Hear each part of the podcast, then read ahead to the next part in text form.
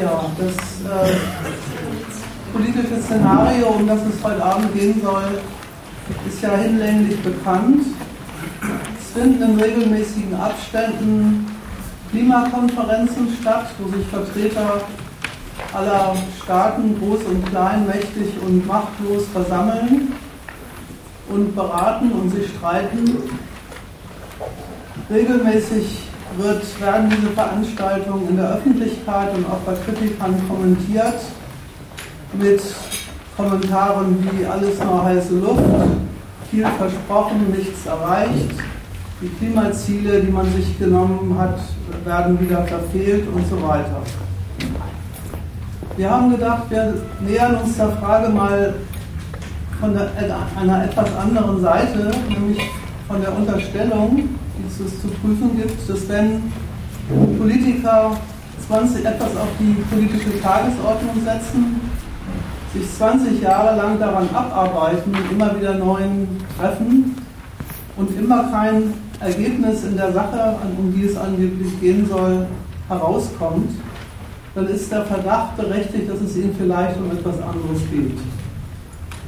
Und äh, dieser Frage, wofür taugen eigentlich Klimakonferenzen, worum geht es da eigentlich, worüber geht eigentlich da der Streit und was hat das alles mit dem, mit dem Klimawandel und den Schädigungen zu tun, die da stattfinden. Dazu möchte ich heute Abend ein paar Ausführungen machen. Wie gesagt, es gibt hier vorne einen Zitatenzettel. Ich werde das Ganze entlang von Zitaten machen, die äh, die Kanzlerin in ihrer Rede in Bonn jetzt neulich Anfang November gehalten hat, wo sie eigentlich sehr schön die Logik dieser Sorte Konferenzen und ihrer Zwecksetzung und der politischen Interessen, mit denen sie organisiert und betrieben werden, sich entwickeln lässt. Ich will mal einsteigen mit dem ersten Zitat Klimawandel als Schicksalsfrage. Was kriegt man da eigentlich überhaupt mitgeteilt? Worum geht es da? Im zweiten Punkt soll es dann darum gehen, was hat es eigentlich mit dieser CO2-Reduktion als Zielsetzung dieser Konferenzen auf sich? Warum dieses Ziel? Worum geht es da? Was hat das mit Naturwissenschaft zu tun oder auch nicht? Im dritten und vierten Punkt geht es dann spezieller um die Frage, wie begründet eigentlich Merkel die Notwendigkeit einer Energiewende und den, stellt den Zusammenhang her zwischen Klimawandel und Energiepolitik? Wie, ist der, ist, wie ist der zu beurteilen? Worum geht es da? Fangen wir mit dem ersten Zitat an. Wir sind hier zusammengekommen, weil wir vor einer, wenn nicht sogar von der zentralen Herausforderung der Menschheit stehen. Der Klimawandel, alle, die hier im Raum sind, wissen das, aber ich rufe dies auch allen anderen zu, ist für unsere Welt eine Schicksalsfrage. Sie entscheidet, wo gemerkt diese Schicksalsfrage, entscheidet über das Wohlergehen von uns allen. Sie entscheidet ganz konkret darüber, ob Menschen auch in Zukunft noch zum Beispiel auf den Pazifikinseln leben können. Es hat also eine ganz besondere Aussagekraft, dass die Republik Fidschi als Inselstaat die Präsidentschaft des COP23 übernommen hat. Es ist uns in Deutschland eine Ehre, die Republik Fidschi hierbei zu unterstützen. Das sage ich im Namen der ganzen Bundesregierung. Unsere gemeinsame Botschaft lautet, wir wollen unsere Welt schützen. Also die Aussage ist klar, Klimawandel, Schicksalsfrage, die entscheidende Überlebensfrage von nichts Geringerem als der ganzen Menschheit. Alle sind betroffen in ihrem Wohlstand, in ihrem Überleben und deswegen muss sich darum gekümmert werden. Und das darf und soll, das kennt man ja auch aus Zeitungsartikeln, jedes einzelne Mitglied dieser Menschheit durchaus als Aufruf an sich verstehen und mitmachen beim Einsparen von CO2, wo immer ihm das zu Gebote steht. Es ist nicht schwer zu ermitteln, dass wenn man die Sache mit der Schicksalsfrage für die Menschheit mit dem gemeinsamen Interesse aller sich um diese Frage zu kümmern, wenn man diesen, dieses Urteil mal sachlich nimmt, nichts davon zutrifft. Irgendwie weiß das schon jeder und davon geht ja auch die Merkel schon aus, dass es gar nicht stimmt, dass wir alle gleichermaßen oder auch nur in gleichartiger Weise von den Wirkungen des Klimawandels tangiert oder gar geschädigt werden. Es stimmt schon für die normale Menschheit, die den Globus bevölkert, überhaupt nicht. Die einen dürfen in boomenden Volkswirtschaften Feinstaub einatmen, die anderen sehen ihre Plantagen dahin schwinden. Wie man davon und ob überhaupt betroffen ist, hängt total davon ab, wo man gerade lebt und unter welcher Herrschaft man sein Leben führt. Für die Unternehmen, für Kapitalisten aller Art stimmt das sowieso nicht. Da gibt es welche, die rechnen sich durchaus was aus, Schifffahrtslinien, Prospektoren für Öl und Gas und Rohstoffe, dass wenn die Kohlkappen schmelzen und die Wasserwege breiter werden, sich da neue Geschäftsgelegenheiten auftun. Andere mögen sich geschädigt sehen und sich umorientieren, wie auch immer. Sie nehmen halt den Klimawandel im Prinzip, wie sie alles nehmen, nämlich als Konkurrenzbedingung und schauen zu, ob sie sich für sie in ihrem Geschäft was draus machen lässt oder wenn nicht, ob sie die Geschäftssphäre wechseln. Und es stimmt erst recht nicht für die Staaten, die sich da versammeln. Für die meisten von denen ist der Klimawandel überhaupt keine gegenwärtige Gefahr. Die paar, für die es tatsächlich eine ist, sind dann eben so Gebilde wie die Fidschis, die ja hauptsächlich deswegen so gerne zitiert werden, weil sie selber tatsächlich über keinerlei Mittel verfügen, um diese Folgen irgendwie in den Griff zu bekommen. Andere Staaten sehen Gelegenheiten, wie Russland zum Beispiel, endlich einen eisfreien Hafen zu bekommen. Andere machen daraus eine neue Energiepolitik, wie auch immer. Manche rechnen sich Summen aus, die es kosten wird, die Deiche zu erhöhen. Aber so etwas wie ein brennendes gemeinsames Interesse daran, diesen Wandel in den Griff zu kriegen, lässt sich hinten und vorne in dem, was die Staaten wirklich tun, irgendwie nicht entdecken. Es ist also erstmal die Beschwörung dieses als einer gemeinsamen Schicksalsfrage total kontrafaktisch. Und insofern stellt sich ja schon die Frage, was soll das eigentlich? Wenn man das mal auf die Art und Weise bezieht, wie man selber in dieser Frage agitiert wird,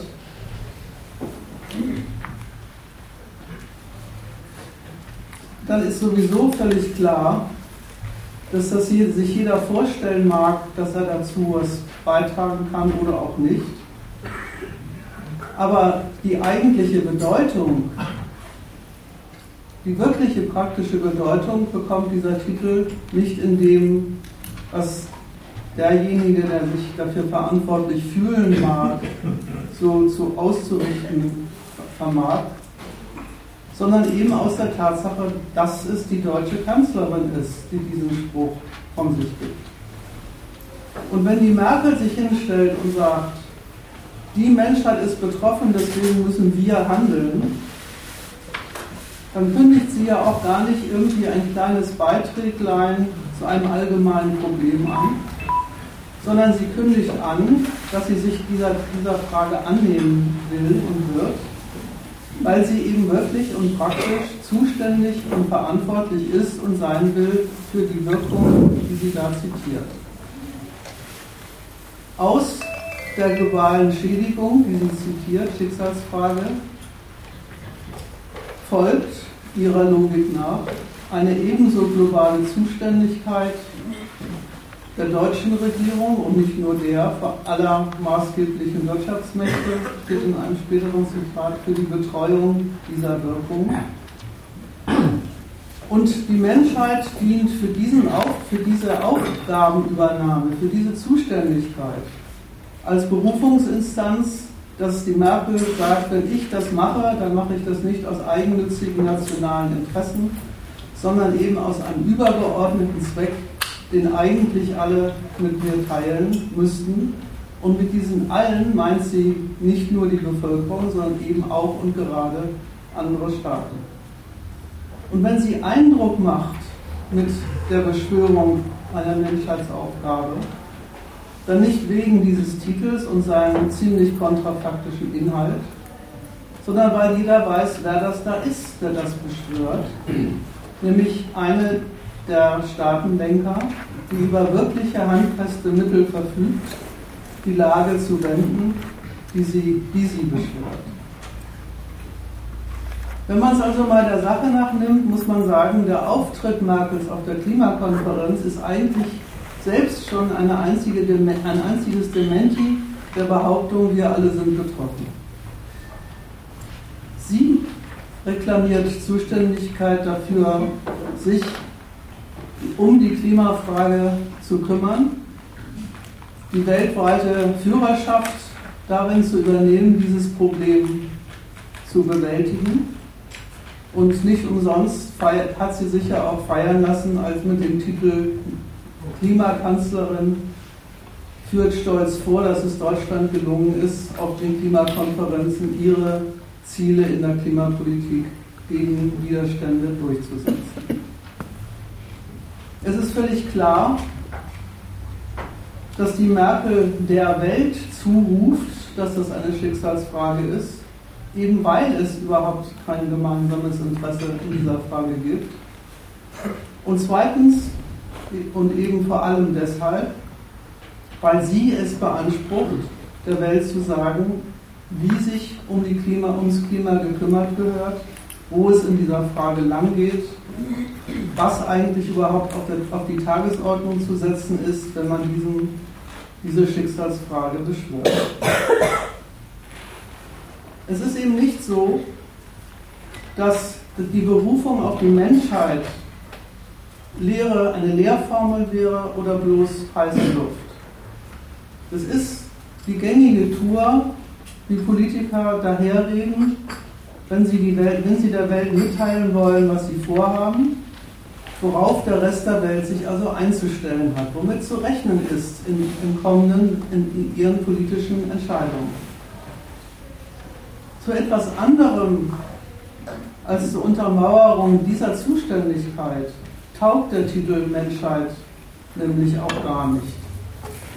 Diese Abstraktion, die Menschheit, kann für sich überhaupt gar keine eigenen Interessen, Nöte, Zwecke, Ziele verfolgen, die man unterstützen oder bekämpfen müsste, bis alles ja eben eine Abstraktion von allen bestimmten Interessen ist. Und deswegen ist es völlig folgerichtig, dass die Frage, was die Menschheit eigentlich genau braucht und will, ja immer von der Politik mitgeteilt werden muss. Weil die Menschheit selber hat ja ganz andere Interessen und Anliegen und könnte es von sich aus nie wissen, was sie eigentlich will. Und dann braucht interessanterweise, so die Logik dieser Berufung, die Menschheit immer genau das, interessanterweise, was die Politik für sie vorgesehen hat. die Logik dieser Berufung und was aus der eigentlich für die Merkel praktisch folgt, will ich in den nächsten Abteilungen meiner Überlegungen nachgehen. Ich möchte aber vorher noch ein Wort sagen zu denen, die auch in auf dieser Konferenz sehr kritisch unterwegs waren und die der Merkel vorgeworfen haben, sie würde sich gar nicht ordentlich um das kümmern, was doch eigentlich diese wichtige Angelegenheit sei. Ich habe mir da ein Zitat, es gibt ganz viele, aber ich habe mir da ein Zitat von Greenpeace rausgesucht, an dem ich das mal erläutern will, wo ich meine, diese Kritik eigentlich an der Sache vorbeigeht, um die es da in, äh, um die es der Politik da zu tun ist. In, in einem Flyer zur Klimakonferenz hat Greenpeace unter anderem Folgendes gesagt. Die, die globale Erwärmung, die globale Erwärmung erfordert Handeln im Turbogang. Doch die Klimaverhandlungen sind im Schneckentempo unterwegs, gebremst von Großkonzernen und kapitalistischer Profitlogik. Deutschland ist da kaum besser als die USA. So viel die Bundeskanzlerin auf internationalem Parkett von Klimaschutz redet, zu Hause lässt sie die Kohlekraftwerke weiterlaufen. Während selbst weichgespülte Klimaziele den Lobbyinteressen geopfert werden, wird die historisch ungleich größere Verantwortung des globalen Nordens für den Klimawandel einfach geleugnet.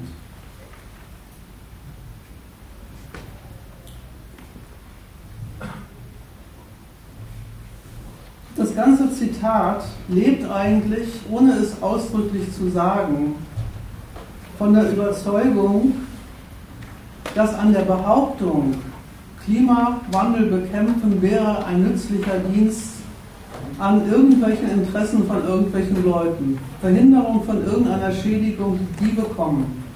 Irgendwie das, hätte das schon zum Zweck und würde das schon irgendwie verfolgen. Wie genau sagt Greenpeace nicht, aber das will ich Ihnen jetzt an der Stelle auch gar nicht vorwerfen.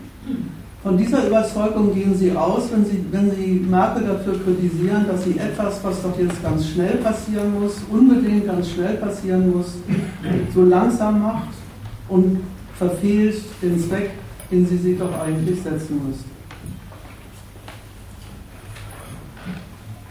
Also dass CO2-Reduktion ein Dienst an der Menschheit ist, wird für bare Münze genommen und der Politik wird vorgenommen, bei deren Durchführung zu schlampen, vor Privatinteressen zu kuschen nicht das wirkliche Interesse aller gegen die Sonderinteressen von Unternehmen und Lobbyisten durchzusetzen. Ich meine, dass diese Auffassung der Sachlage in doppelter Hinsicht fehlgeht und das will ich versuchen im Folgenden nebenbei auch zu zeigen. Vielleicht kommt man ja darüber auch in die Debatte. Die doppelte Fehldeutung, meine liegt Erstens darin, dass es schon ein Irrtum ist anzunehmen, dass es beim Klimaretten überhaupt um irgendwelche menschenfreundlichen Absichten von irgendjemandem geht. Worum es dann stattdessen geht, will ich im Referat da wirklich ein paar Takte zu sagen.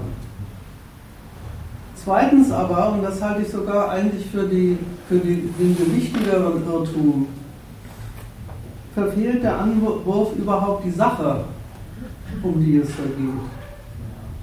Es ist schlicht und einfach nicht so, dass die Staaten sich Klimaretten vorgenommen hätten und deswegen damit nicht weiterkommen, weil große Unternehmen und Konzerne und Lobbyisten sie daran hindern.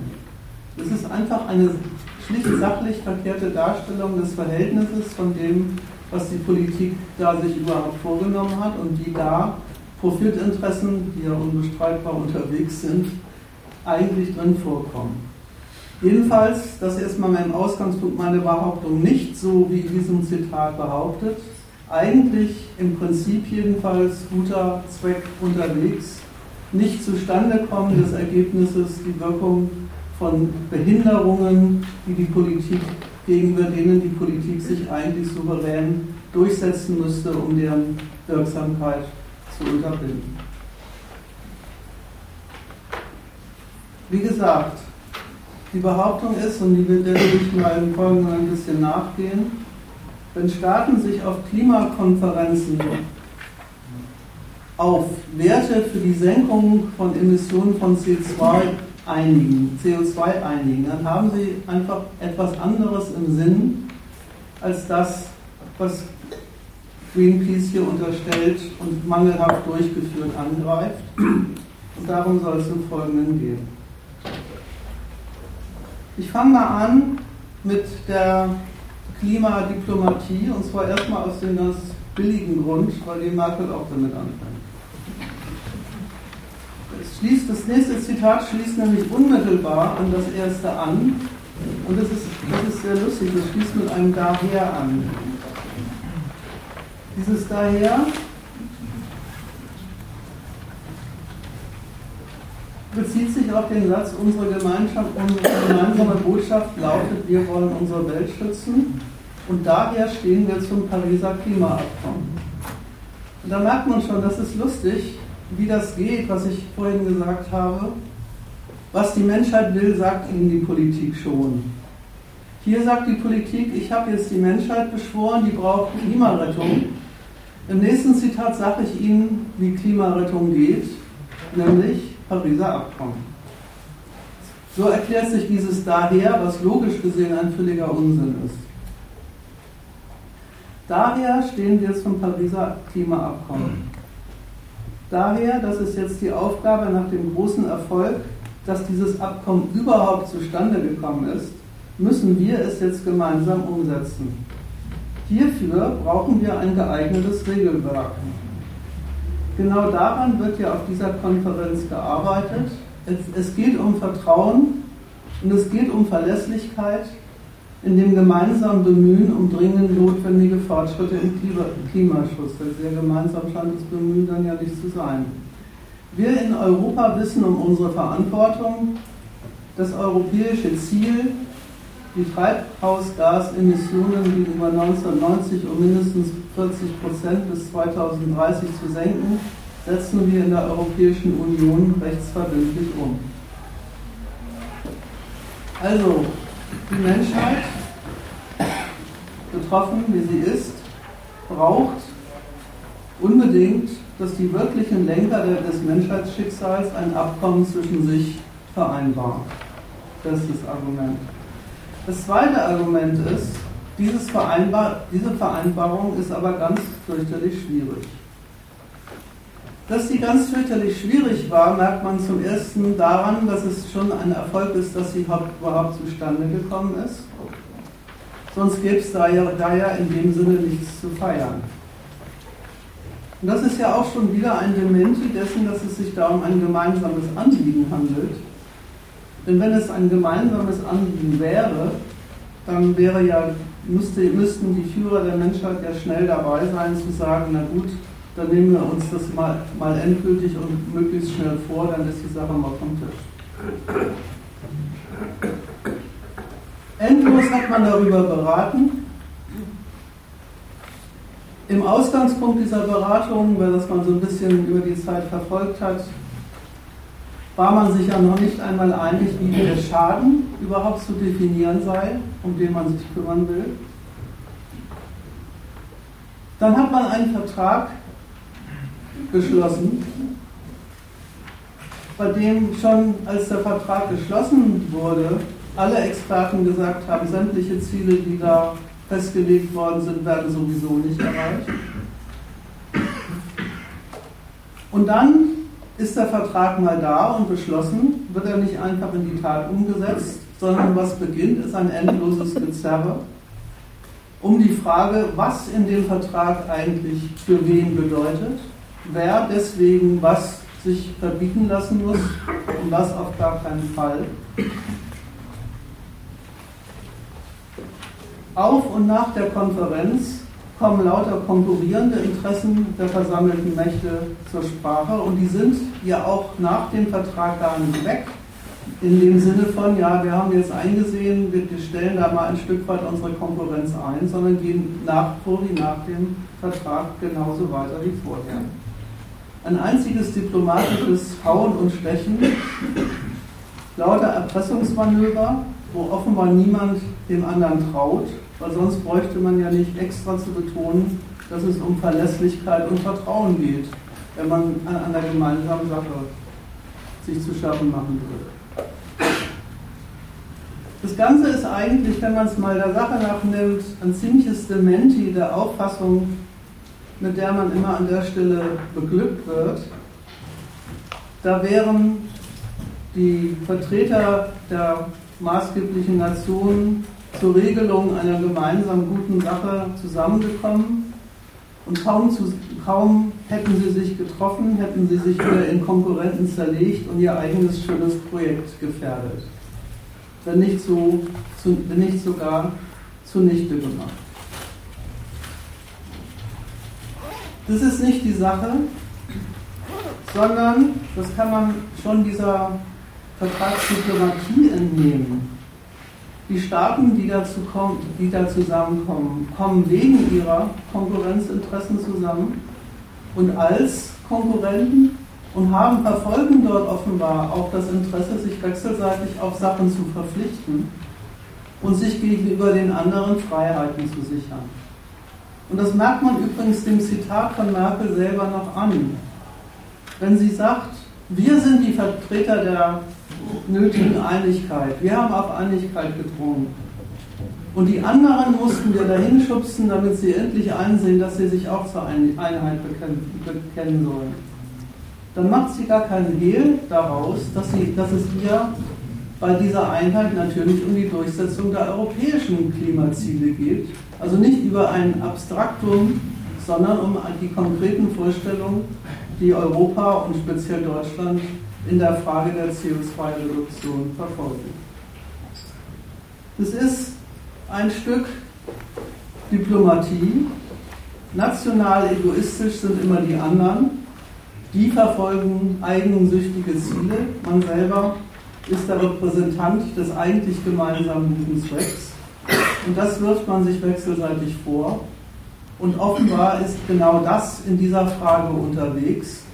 Eine Vereinbarung, wo die, der ganze Witz an dieser Vereinbarung gar nicht ist, dass jetzt für alle festgelegt wäre, was daraus folgt, sondern wo es überhaupt erst nach dem Vertrag losgeht und mit der Frage, wer muss sich jetzt von wem in dieser, in dieser Sache was sagen lassen und wer muss sich von wem was gefallen lassen. Worum es dabei ging, worum es dabei übrigens auch hinterher noch immer weiter ging, ist ja kein großes Rätsel. In, auf der Klimakonferenz in Kyoto, das ist ja nun schon einige Jährchen her, haben sich die Staaten darauf geeinigt, dass es sowas geben soll wie ein gemeinsames Projekt zur Reduktion von CO2-Ausstößen in die Atmosphäre. So haben sie Klimarettung für sich definiert. Wissenschaftler würden sagen operationalisiert. Sie haben aus einer allgemein guten Absicht haben sie eine konkrete Form gegeben und diese konkrete Form heißt CO2-Emissionsreduktion. Und das merkt man auch noch an dem Zitat von der Merkel. Dieses, diese Schrittfolge, wir müssen die Menschheit schützen, das Klima ist in Gefahr, deswegen haben wir uns auf CO2-Abgassenkung geeinigt und in diesem Projekt sind wir in Europa das große Vorbild. Und damit, und das könnte einem schon mal auffallen, ist einfach ein neues Thema auf den Tisch. Da kommen schlicht und einfach die vielbeschworenen Fidschi-Insulaner einfach nicht mehr vor, sondern jetzt geht es um die Frage, ja, was kann denn welche Nation in dieser gemeinsam vereinbarten Sachlage eigentlich gegeneinander durchsetzen? Um diesen um diesen Übergang, um, dieses, um diesen Themawechsel, diesen Themawechsel will ich im Folgenden noch ein bisschen was ausführen. Mal als These vorweg. Man soll es die Sache so sehen, so stellt es die Merkel auch dar, wenn, nehmen wir jetzt mal die Fidschis als Beispiel, gut, dass es sie gibt, wenn auf den Fidschis immer mehr bebaubare Flächen im Meer versinken, dann müssen wir uns um die Reduktion von CO2 kümmern. Dieses Wenn dann, ist meine Behauptung, ist der Sache nach ein einziger Schwindel, aber in seiner politischen Bedeutung überhaupt nicht zu überschätzen. Und deswegen will ich erstens was zum Schwindel sagen und zweitens zu der politischen Bedeutung.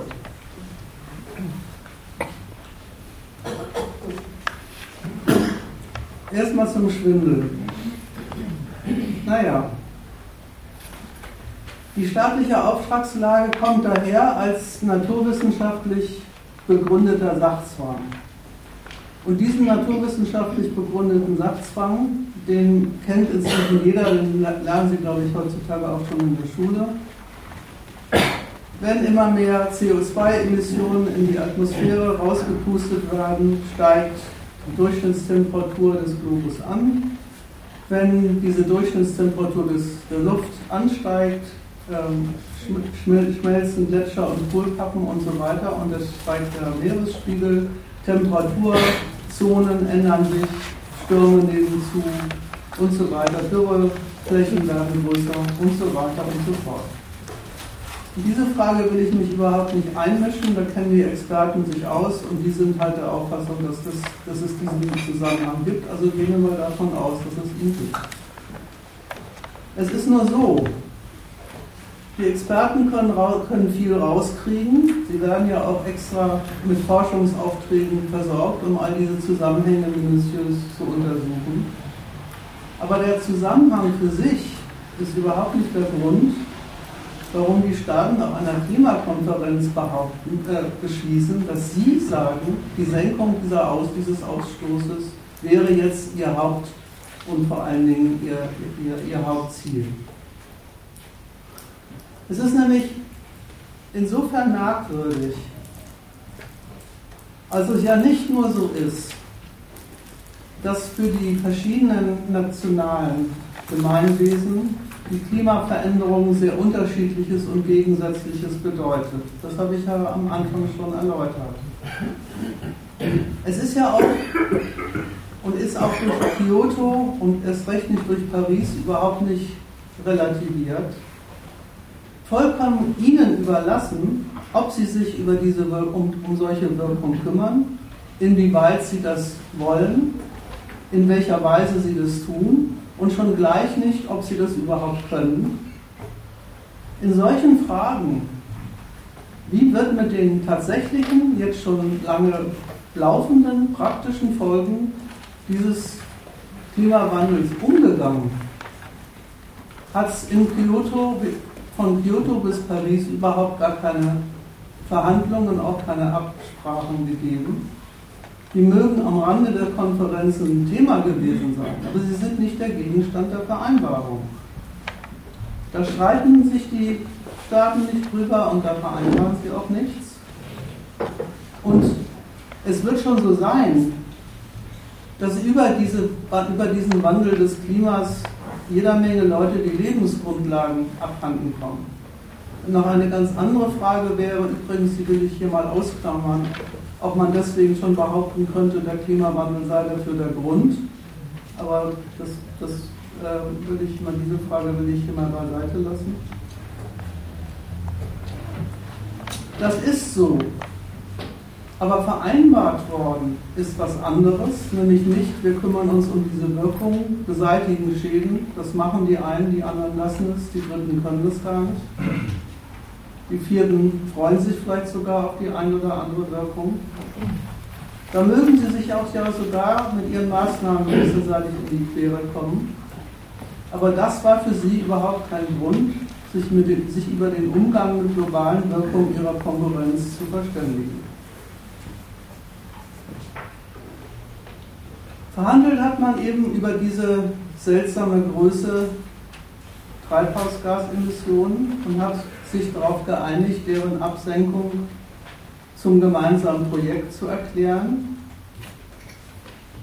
Und dazu muss man jetzt zwei Sachen sagen. Erstmal negativ. Im Grunde habe ich es am Anfang schon in der Einleitung erwähnt. Wenn man dieses Ziel sich mal nimmt, und die tatsächlichen Konsequenzen nimmt, muss man sagen, tut, tut sich ein ziemlicher Haufen Merkwürdigkeiten auf. Die Gleichung CO2-Reduktion gleich Klimarettung erklärt ein Drittel, das sagen Experten, das ist keine Aussage von mir, erklärt ein, ein Drittel der einschlägigen Emissionen von vornherein gar nicht als Gegenstand der staatlichen Betreuung. Das interessiert sie schlicht und einfach nicht. Als Ausgangspunkt der Absenkung, das ist, kommt, da kommen wir der Sache schon näher, als Ausgangspunkt der Absenkung ist der gegebene Stand der Emissionen von Treibhausgasen durch die verschiedenen Staaten definiert. Wer schon ein riesiger Industriestandort ist, der mit, seinen, mit seiner ganzen nationalen Produktion die Atmosphäre verseucht, hat diese Quantität Ausstoß zum Ausgangspunkt für die relative Absenkung, umgekehrt, umgekehrt. Der gegebene Stand der Ruinierung der Atmosphäre als Lebensmittel ist, ist, ist quasi der, die Verhandlungsbasis, auf der die Nationen überhaupt antreten, um sich auf eine Senkung zu einigen. Und das hat ja auch seinen guten Grund, weil jeder weiß, dass das nicht einfach irgendwelche Emissionen sind, sondern dass das Emissionen von wichtigen Industriezweigen sind, die ja nicht von heute auf morgen bloß deswegen abgestellt werden sollen, weil die Leute nicht mehr schnaufen können. Und das Dritte, das kann man ja dann auch nachlesen, ist, sind die eigenartigen Formen der Verrechnung, die da alle noch vereinbart worden sind, wer wem welche äh, Emissionsrechte abkaufen darf, welche Bäume gegen welche Emissionen gegenrechnen darf und so weiter. Und am Ende, trotz und oder wegen all dieser Maßnahmen, werden alle Klimaziele unaufhaltsam verfehlt, aber das Projekt als solches gilt unverdrossen als Erfolg.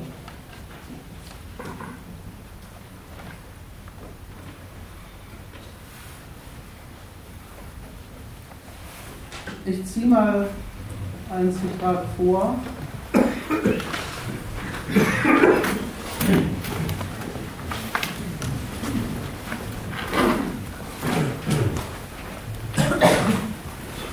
Mit dem Klimaschutzplan 2050 hat Deutschland seine mittel- und langfristige Strategie festgelegt. Der nächste Schritt ist, diese Strategie mit konkreten Maßnahmen auszufüllen. Ich will hier ganz offen sprechen, das ist auch in Deutschland nicht einfach.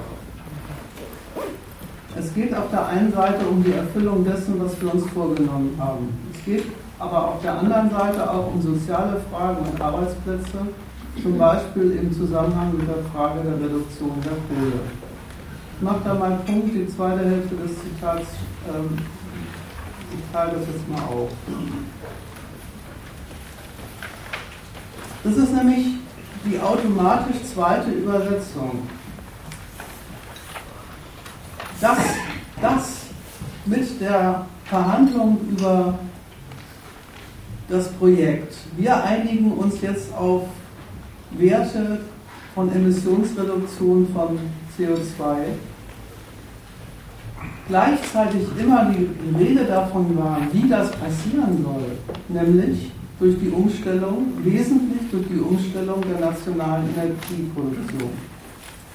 Während und schon gleich ab der Beschlussfassung werden diese beiden Sachen ganz einfach und schlicht identisch gesetzt. Welche Wende, darauf spielt die Merkel mit dem Hinweis auf die Kohle in Deutschland an, welche Wende in dieser Abteilung nationaler Produktion nötig sei, gefordert sei, zulässig sei oder sein solle, worauf sich die Nationen in dieser Frage einigen, worauf sie sich festlegen lassen, dass das quasi diese, diese Diskussion, dieses Diskussionsthema identisch war mit dem Diskussionsthema darüber, welch, auf welche Werte einigt man sich und welche, mit welchen Geschwindigkeiten. Das war überhaupt in dem Sinne gar kein großes Rätsel, sondern das war von vornherein der Verhandlungsgegenstand.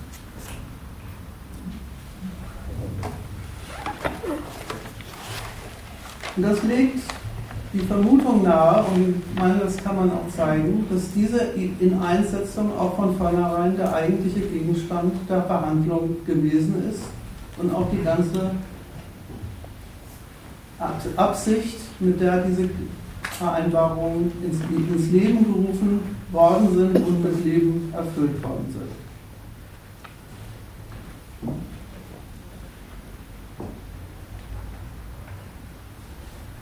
Klar, das ist eine sehr verquere Geschichte. Vielleicht kann man das an dem Zitat von der Marke sich nochmal klar machen. Deutschland macht einen Klimaschutzplan. Ein Klimaschutzplan, wo Ziele, Methoden der Absenkung der Emissionen festgelegt werden. Jetzt geht es um die Umsetzung dieses Plans. Dann sagt sie als erstes, das ist nicht einfach, weil es geht um Fragen der nationalen Energieversorgung. Diese Identifikation ist einfach der Sache nach gegeben. Das ist, darum geht es, das ist tatsächlich das Projekt.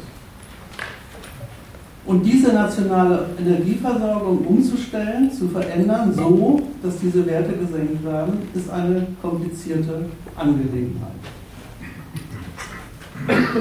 Das wirft die Frage auf, ist das wirklich das Verhältnis? Ist es wirklich das Verhältnis? Es geht um die Erfüllung der von Klimazielen. Deswegen brauchen wir eine Energiewende. Und die Energiewende ist ganz schwierig, weil dann kommen Probleme mit Arbeitsplätzen, soziale Fragen, Wirtschaftlichkeit und so weiter und so fort.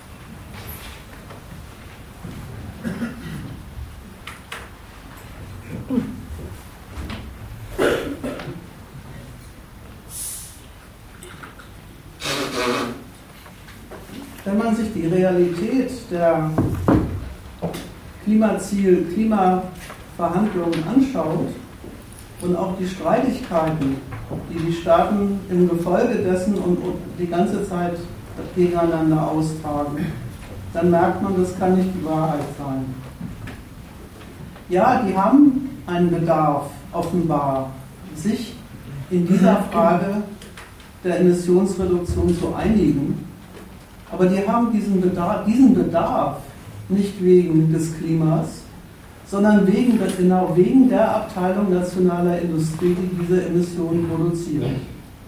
In Wahrheit, und das meine ich jetzt nicht irgendwie versteckt oder so, sondern in der, in der, der Sache nach, in den tatsächlichen Verhandlungen reden sie ständig darüber, welcher Energiemix, welchen Energiemix nimmt sich welche Nation vor, welche lässt sie sich von anderen vorschreiben, welche, zu welcher lässt sie sich berechtigen in, in den Zielen, die sie übernimmt bei den Vereinbarungen auf den Konferenzen.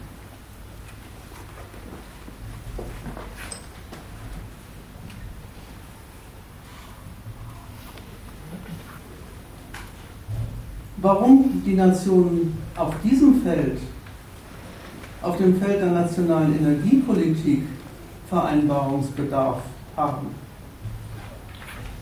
Das kann man eigentlich dem Zitat der von der Merkel in seiner ganzen verqueren Ausdrucksweise schon entnehmen.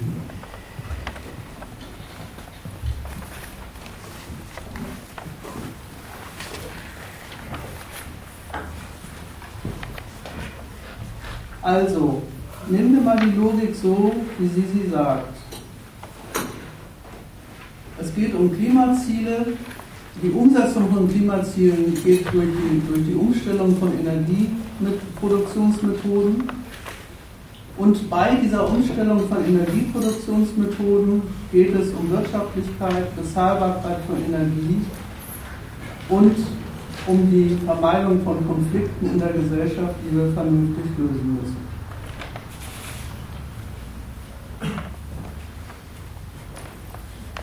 Das ist eigentlich schon wieder eine Gegenstandsverschiebung. Der Ausgangspunkt, ich erinnere nur noch mal dran, wir sind noch gar nicht so weit in unseren Zitaten. Der Ausgangspunkt war immerhin eine Schicksalsfrage, an der das Überleben der Menschheit hängt. Jetzt bekommt man mitgeteilt, ja, das ist so eine Sache mit, der, mit, den, mit den Lebensgrundlagen der Menschen und der Schicksalsfrage. Wenn bei uns Arbeitsplätze gefährdet werden durch, die, durch den Abbau der Kohle, wenn die Energieproduktion nicht mehr wirtschaftlich ist, wenn die Energie nicht mehr bezahlbar ist, dann müssen wir leider sagen, lassen sich die Klimaziele nach dieser Maßgabe nicht umsetzen. Zwei Sachen sind da ganz selbstverständlich unterstellt. Die einzigen, die überhaupt über die Mittel verfügen, Maßgebliches gegen die Verpestung der Atmosphäre zu tun, nämlich die großen Industrienationen, sind zugleich dieselben, die lauter gute Gründe dafür kennen, warum es unbedingt weitergehen muss. ein interessantes Dilemma. Erst bekommt man mitgeteilt, es ist unbedingt und ganz dringlich, dass das abgestellt wird. Und dann wird gesagt, das geht aber eigentlich leider nicht, weil es gibt noch viel andere und wichtigere oder mindestens genauso wichtige ökonomische Zwecksetzungen, an denen sich das allemal zu relativieren hat. Und dann ist auch klar, dass die Frage, was da an Emissionsreduktion stattfindet oder auch nicht, sich eben an der Umsetzung dieser nationalen Ziele, die da jetzt hier in dem Zitat heißen, Arbeitsplatzsicherung, Wirtschaftlichkeit der Energieproduktion und bezahlbar soll sie dann für die Unternehmen, die Energie verbrauchen, wie für den Konsumenten auch noch sein. Und das ist die Art und Weise, wie die Merkel auf den eigentlichen Zweck der ganzen Chose zu sprechen kommt. Sie überführt mühelos und ohne große theoretische Anstrengung das hier angesprochene Ziel CO2-Reduktion in die weitergehende Zielsetzung, dafür muss erstmal unsere Energiewende gelingen. Wir brauchen für unseren Industriestandort billige und reichliche Energie. Wir wollen die Abkehr von fossilen Brennstoffen, die muss aber so stattfinden, dass die gewinnbringenden Kapitalrechnungen mit den alten Energieformen möglichst wenig geschädigt werden. Dafür steht das Argument Arbeitsplätze. Ja, Abkehr von der Kohle schon, aber wenn das heißt, dass darüber ganz viel angelegtes Kapital kaputt geht, dann hat sich das daran zu relativieren. Dann geht eben der Schutz der Atmosphäre nur in dem Maße, wie das dazu passt. Denn eine Schädigung unserer Wirtschaftlichkeit insgesamt, des, der Wirtschaftlichkeit des nationalen Kapitalstandorts, diese Schädigung durch die Energiewende muss natürlich auf jeden Fall verhindert werden weil die ist ja überhaupt, die bezweckt ja überhaupt das Gegenteil. Das ist einerseits so verlogen wie nur was. Argumentieren tut sie so, eigentlich geht es ums Klima, das geht aber schwierig wegen der wirtschaftlichen Bedingungen und Folgen. Und damit definiert sie der Welt eben dieses Dilemma hin, entweder die Leute haben was, einen Arbeitsplatz und einen Lohn und ein Einkommen, dann müssen die Plantagen der Fidschis leider im Meer versinken. Oder man tut was für deren Überleben, dann müssen aber die deutschen Arbeiter auf Hartz IV. Das ist, wie gesagt, verlogen, weil es diese Güterabwägung weder bei der Merkel noch sonst wo irgendwo, irgendwo gibt. Sie zitiert vielmehr die überragenden politischen und ökonomischen Zwecksetzungen ihres eigenen, ihres eigenen nationalen Standorts, um zu sagen, selbstverständlich geht es um den, selbstverständlich geht es darum, dass die Energieumstellung, die wir vorhaben, kostengünstig und rentabel ist und selbstverständlich ist die, ist die Definition von Energie, Klimazielen ein Mittel für dieses Verhältnis und nicht umgekehrt.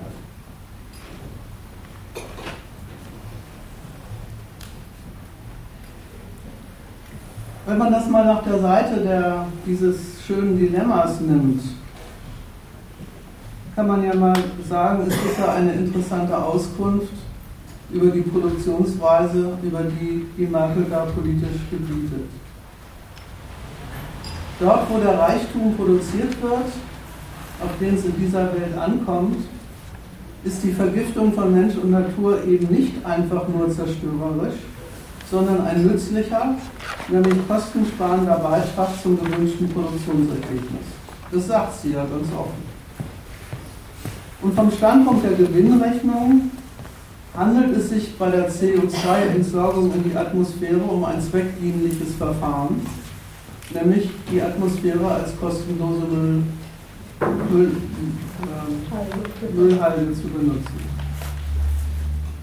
Und deswegen vertragen es die Erfolgsmaßstäbe der nationalen Ökonomie auch nicht, wenn man der Energiewirtschaft zur Auflage macht, darauf zu achten, dass so besagte Lebensgrundlagen beim Verbrennen auch noch irgendwie beachtet werden. Das ist die eine Seite. Und die Folge, die Merkel aus dieser, aus dieser Tatsache zieht, ist vorwärtsweisend, ist nämlich die, als Industrienation, und die ist ja schließlich die einzige, die darüber entscheiden kann, dass da was getan werden muss, muss man sich Klimarettung leisten können. Man muss sich das leisten können, eine Energiewende so hinzukriegen, dass sie nicht einfach kostet, sondern dem Standort insgesamt im Ergebnis was bringt. Und wenn das passiert, dann passt auch die, Energie, die Energiewende zur Reduktion von CO2. Und damit ist man eigentlich schon ziemlich nah bei dem wirklichen Verhältnis der beiden Sachen zueinander. Es scheint so zu sein, und das ist ja auch keine große, keine große Entdeckung, dass alle maßgeblichen Industrienationen tatsächlich ihre Energieproduktion umwälzen wollen, beziehungsweise das schon längst tun. Es gibt den politökonomischen Zweck, wegzukommen von den sogenannten fossilen Rohstoffen und darin enthaltenen Abhängigkeiten von der Natur und von anderen Staaten, von Ölstaaten, von Transitstaaten und hin zu Methoden der Energieproduktion, die auf kapitalistischer Technologie basieren. Und diese Wende weg von, der, von diesen Abhängigkeiten, die man als Mangel und Schranke für die eigene Freiheit in der Kalkulation mit Energie als einen nationalen Kostenfaktor und Beitrag zum Wachstum berechnet hat. Diese Wende hinzukriegen, kostet. Also lohnt sie sich nur, erstmal ganz billig gedacht, wenn das alle machen. Wenn, die Kost, wenn das, was es wenn der Aufwand, den die nationale Produktion, der nationale Wirtschaftsstandort zu treiben hat, politisch beschlossen zu treiben hat, damit diese Wende gelingt, wenn die nicht ein Schaden für, den, für das Oberziel des Ganzen, Wachstum, sein soll, dann muss ein Weg gefunden werden, dass nicht nur die eigene nationale Volkswirtschaft diese Kosten hat, sondern möglichst die anderen auch. Es gibt ein gemeinsames Interesse der Staaten an CO2, an der Vereinbarung über CO2-Reduktion, aber dieses Interesse kommt aus einer ganz anderen Ecke als dem Klima. Die kommt aus der Ecke zu sagen, das ist doch ein Projekt, das wir alle wollen. Alle ist da auch eine sehr ähm, beschönigende Fassung von, die wollen es gegeneinander. Es gibt ein Projekt, das wir alle, was wir alle wollen, nämlich diese Umstellung. Und damit die gelingt, müssen wir, müssen wir uns wechselseitig darauf festlegen, dass alle das auch tun und zwar aus zwei Gründen. Erstens wegen der Kosten und zweitens, da komme ich später noch drauf, weil darüber dann auch die Technologie, die man dafür braucht, zur, Geschäfts-, zum Geschäft, zur Geschäftsgelegenheit auf fremden Märkten wird. Darüber haben Sie auf den Klimakonferenzen in dieser eigenartigen Form verhandelt. dass sie sich darauf verpflichtet haben, sich wechselseitig zuzugestehen, ja, wir wollen diese Ziele, wir wollen diese Ziele festlegen und wir verschaffen uns damit, das haben sie ja auch getan und das nehmen sie auch kräftig wahr, wir, wir verschaffen uns damit das Mittel, den Weg in die Energiepolitik anderer Nationen hineinzureden, uns einzumischen, Ansprüche an die anderen zu stellen, was die an Wende zu machen haben, sich darüber einen Konkurrenzvorteil in der, in der Frage zu verschaffen, wer hat von dieser Energiewende was und wer muss die Kosten dafür tragen. Es stimmt eben nicht, wie die Merkel die Sache darstellt.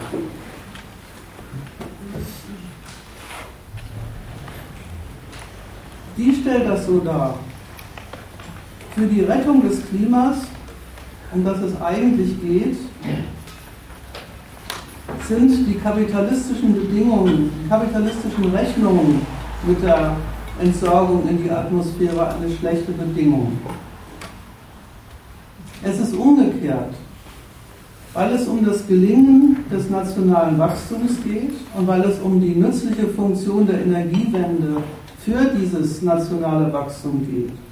Will man sich unbedingt mit den anderen Nationen, die dasselbe in Konkurrenz zu einem machen, damit darüber vereinbaren, wie diese Wende zu bewerkstelligen ist. Und dafür haben die Staaten die Form gewählt, sich auf Quanta Emissionsreduktion zu einigen und dann darüber zu streiten, wie wer mit seiner Energiewende diese, Maß, diese Maßstäbe einhält oder auch nicht. Die Aufstellung der nationalen Ökonomie, die Aufstellung der nationalen Energieproduktion als politisch-ökonomischer Zweck in Konkurrenz zueinander ist der Gegenstand und der Zweck der ganzen Chose. Die Frage, was man sich dabei wechselseitig an Vorschriften in Sachen Energiemix machen kann, ist dafür das Mittel. Und deswegen haben sie überhaupt Interesse entwickelt, daran in dieser Frage zu vereinbaren zu können. Ich mache jetzt mal eine Pause. Ich wollte dann noch ein paar Worte zu, dem, zu dieser Frage der internationalen Konkurrenz sagen, aber vielleicht gibt es da an der Stelle schon Diskussionsbedarf oder Einwände oder Unklarheiten. Mir ist auch nicht ganz klar. Das letzte, äh, wenn ich das also richtig verstanden habe, geht es vorderst in den Staaten um Energiepolitik als Mittel ihres nationalen Wachstums. Jetzt verstehe ich nicht, wie das jetzt diese Verlaufsform nimmt, äh, dass sie sich im Rahmen dieser, äh, dieser Klimakonferenzen, wie sie sich da streiten, um die, um die äh, Einhaltung und Nicht-Einhaltung irgendwelcher klimapolitischen oder Emissionsziele Ziele oder Quoten. Weil, ich habe es so verstanden, das ist, äh, da findet eine Subsumption statt. Subsumption, äh, was da herkommt als, äh, als klimapolitische Angelegenheit.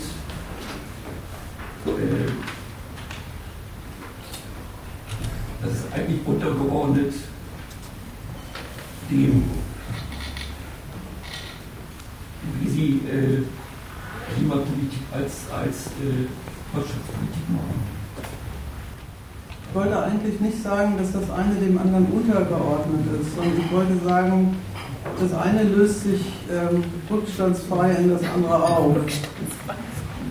Ähm, Deswegen habe ich das versucht, in zwei, in zwei Schritte zu unterteilen. Wenn du, wenn du die, die ganzen Klimakonferenzen und die ganzen zwischenstaatlichen Verhandlungen in der EU und auch im Streit zwischen Europa und Amerika oder was auch immer, wenn du dir da, da anschaust, erstens, ähm, wie sie selber über das, die Ergebnisse urteilen, eng bezogen auf das, auf das vorgebliche Resultat, äh, Verhinderung der Erderwärmung, dann ähm, kommt immer das Lustige raus, die geht weiter. Wenn man das mal ernsthaft nimmt, als, und deswegen ich, bin ich so eingestiegen, wenn man das mal ernsthaft nimmt als ein Verhältnis von, äh, wir haben entdeckt, da sind ganz viele Leute negativ geschädigt und betroffen und da, da müssen wir jetzt was gegen tun. Dann ist es der Sache nach einfach absurd zu sagen, jetzt gehen die Fidschis unter und deswegen müssen wir in 30 Jahren ein Klimaziel erreichen. Das ist unmittelbar absurd. wenn, wenn, das nicht, wenn das gar nicht als diese unmittelbare Absurdität auffällt, dann muss man sagen, dann, dann kennen die einen anderen Maßstab für die Frage, ob, ob die Vereinbarungen was taugen. Und dieser andere Maßstab für die Frage, ob die Vereinbarungen was taugen, da, da hat die Merkel ganz recht, wenn sie sagt, wir sind, es ist ein Erfolg, dass überhaupt ein, ein Vertrag zustande gekommen ist. Ist überhaupt die, die, die Definition des Verhandlungsgegenstands selber, die Einigung darauf, dass das, worüber man überhaupt in Zukunft miteinander verhandeln will und was man zum Gegenstand des Streits macht, nicht die Frage ist, äh, was weiß ich, baut China einen Staudamm oder äh, macht der eine Staat dies oder macht der andere Staat das. Das ist wirklich einfach schlicht und einfach nicht Gegenstand der Verhandlungen, sondern wir einigen uns auf den, den Zweck äh, Emissionsreduktion, definieren Werte, die wir gerne hätten und einigen uns auf Verfahren, wie das geht und überlassen diese die Umsetzung dieses Zwecks, den nationalen Strategien äh, der, der, der Energiewende.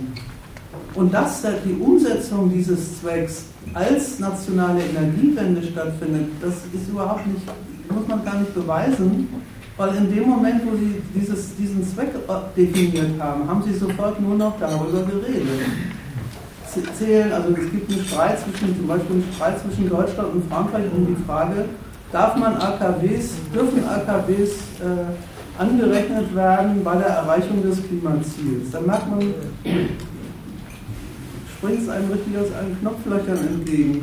Das, das, hat auch, mit, das hat auch mit, mit Klimarettung zu tun, sondern schlicht mit dem, mit dem Standpunkt, formell gesehen ist es natürlich so, dass auch ein AKW äh, dazu beiträgt, äh, Emissionen zu reduzieren. Deutschland will aber nicht, dass die Franzosen aus erstens weitere AKWs an der deutsch-französischen Grenze aufstellen und zweitens diese Technologie auch noch zum Schlager in, in der Exportproduktion machen.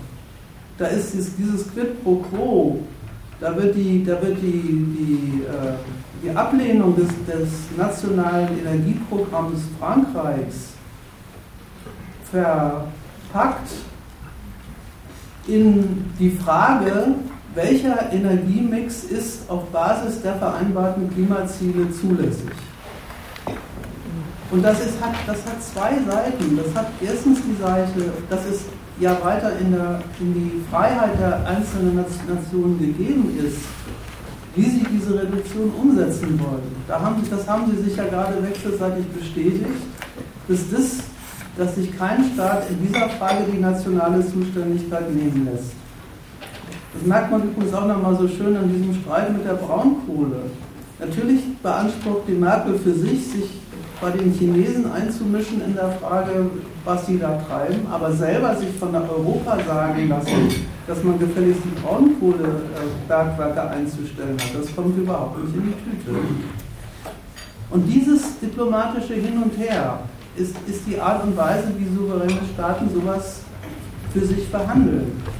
Sie vereinbaren ein, ein, eine, eine, eine gemeinsame Methode der Umstellung von Energieproduktion, eine Methode vereinbaren sie. Und dann streiten sie sich um die Frage, welche nationale Politik berechtigterweise sich auf das berufen kann, was sie vereinbart haben mehr an Gemeinsamkeit ist, ist zwischen ihnen in dieser Frage offensichtlich nicht zu haben.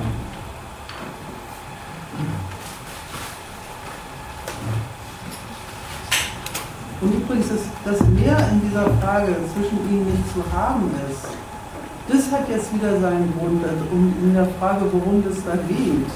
Deswegen habe ich nur mal kurz gesagt, was ist denn überhaupt der Witz an dieser Energiewende? Ja, das ist schon eine ziemlich, eine national ziemlich äh, existent. Das ist eine wirklich existenzielle nationale Frage. Das unterscheidet die, die Energiepolitik ein bisschen vom Klimawandel. Die, der ist nicht äh, existenziell, höchstens für diese komischen Inseln da hinten.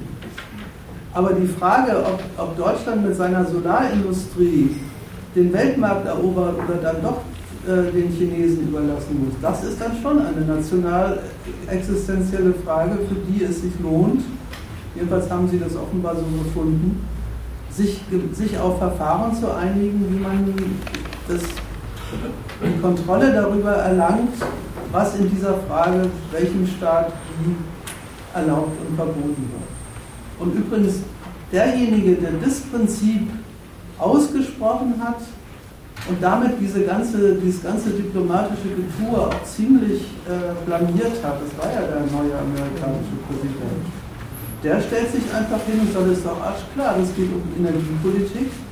Es geht darum, dass uns verboten werden soll, unsere unverwüstlichen äh, äh, Öl- und Gasquellen anzuzapfen und das kommt für Amerika nicht in die Tüte, muss man sagen, wo er recht hat, hat er recht. Also recht ist nicht im theoretischen Sinne, ne? aber ich verstehe mich schon. Ja, aber der, äh, der Punkt ist mir so gänzlich unklar. Also die, Lauter! Ja, ja, ich versuche ja etwas äh, der Stimme Also, ich sehe nicht ein, warum es notwendig ist für deine Argumentation. Du sagst, die für die Staaten existenziellen Fragen sind die politisch-ökonomisch bestimmten Fragen, wie man äh, einen Energiemix auf neuer Technologie macht, wie man das den anderen Staaten aufzwingen kann und so weiter und so fort. Warum für diese Argumentation es notwendig ist zu behaupten, äh, die generelle Frage für die Menschheit, CO2-Reduktion ja oder nein, sei keine existenzielle Frage. Mir ist völlig unermüdlich, warum du dich auf dieses Gleis begibst oder warum du jetzt in dieser letzten Bemerkung, das habe ich da eingehakt. Äh, der Trump sagt doch, diese Naturwissenschaftler, die das behaupten, sind alles Vollidioten. Ja, das ist jetzt wieder was ganz anderes. Da, da muss man es jetzt gar nicht überschreiten. Es, ging nicht um die naturwissenschaftliche.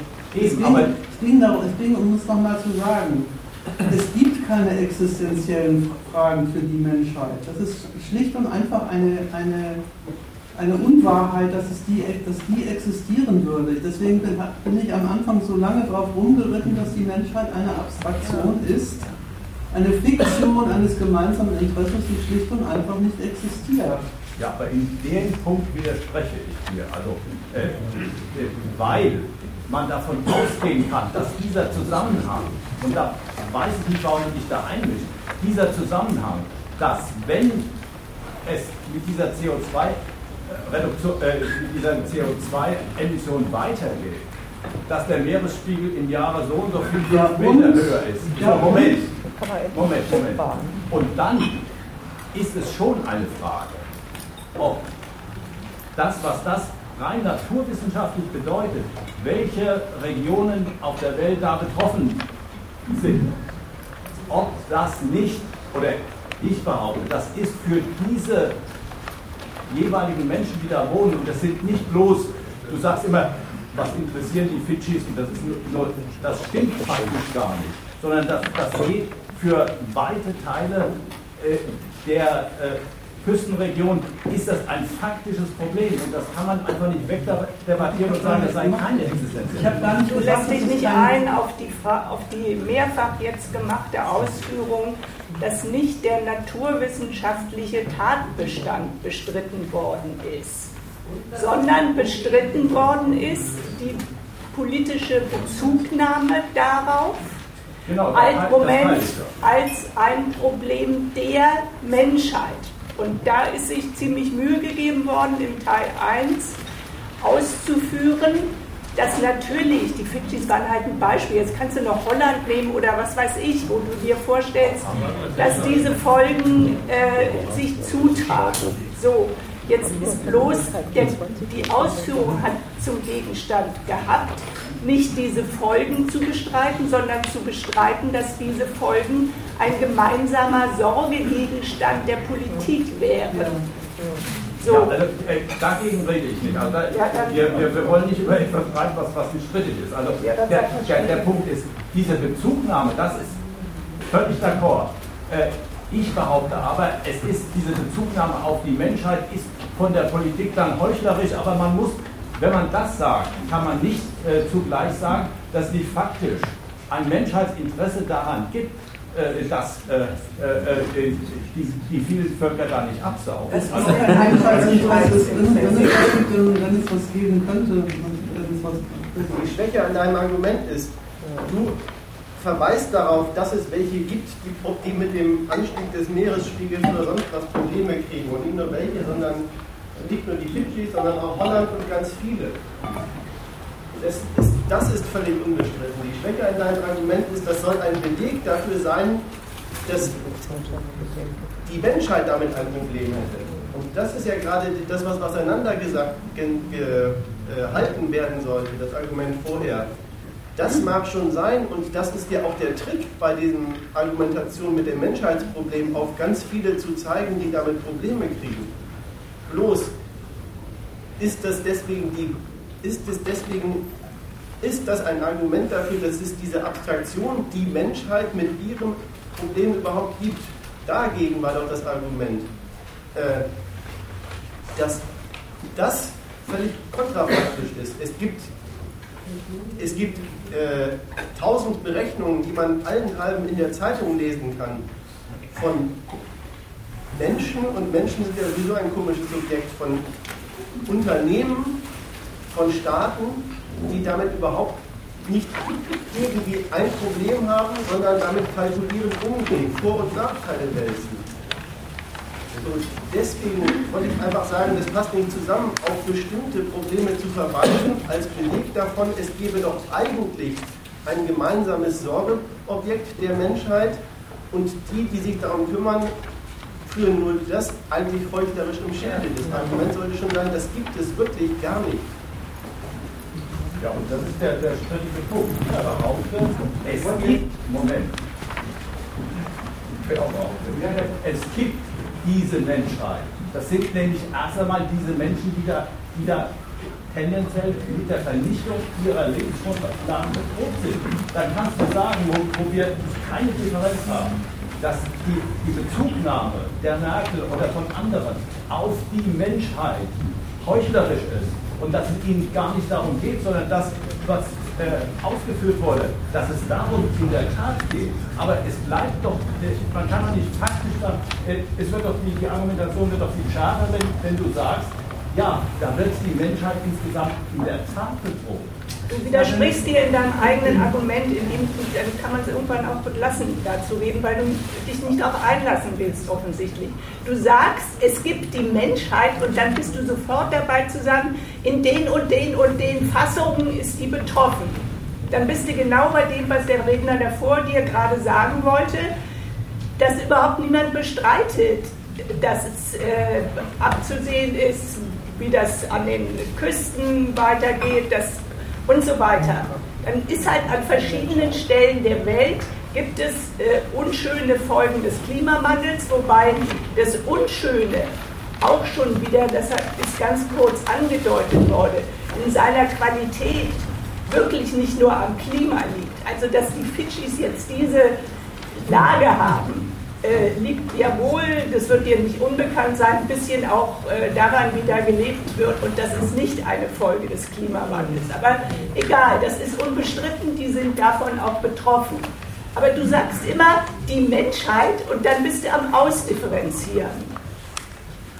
Ich will dasselbe nochmal andersrum versuchen. Du hast gerade in deinem Beitrag äh, einen Satz gesagt, der, der hieß, es gibt die Menschheit sehr wohl, nämlich das sind zunächst mal die und die, die Menschen, die davon dann betroffen sind. Jetzt will ich dich einfach mal fragen, hast du diesen Menschen mit deinem Topos Menschheit einfach bloß im anderen einen zweiten Namen gegeben?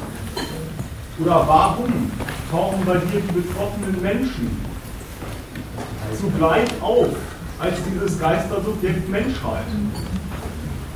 Ja, der Unterschied ist, ich behaupte oder ich gehe nicht von der Voraussetzung aus, dass es ein Geistersubjekt ist. Das ist, äh, das ist der Punkt. Und äh, das ist eben gerade, äh, wenn, äh, also der, der Vorgang ist, dass tatsächlich Menschen auf diesem Globus in einem naturalen Zusammenhang leben und wenn dieser naturale Zusammenhang in dieser Weise Nein, verändert wird. In einem naturalen Zusammenhang heutzutage. Es ist einfach, also verstehst du, mitten im 21. Jahrhundert zu sagen, irgendjemand würde in einem naturalen Zusammenhang, vielleicht noch irgendwelche Pygmäen im, im, im sonst wo. Aber, das, das, Du weißt doch, was ich damit meine. Also, ich, ich wollte nicht sagen, dass wir alle irgendwie wie die Pygmäen irgendwie, sondern dass, wir, dass, dass die Menschen und auch die Menschheit auf naturale Voraussetzungen, Produktionsbedingungen, die auch in der Natur einen Grund haben, äh, äh, verwiesen ist.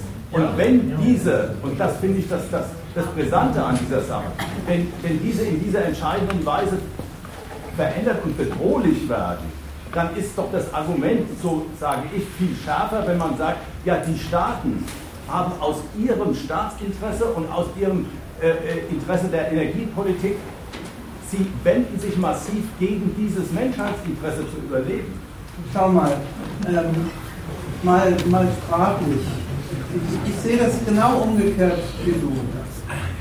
Ein Subjekt hat einen Willen und einen Zweck.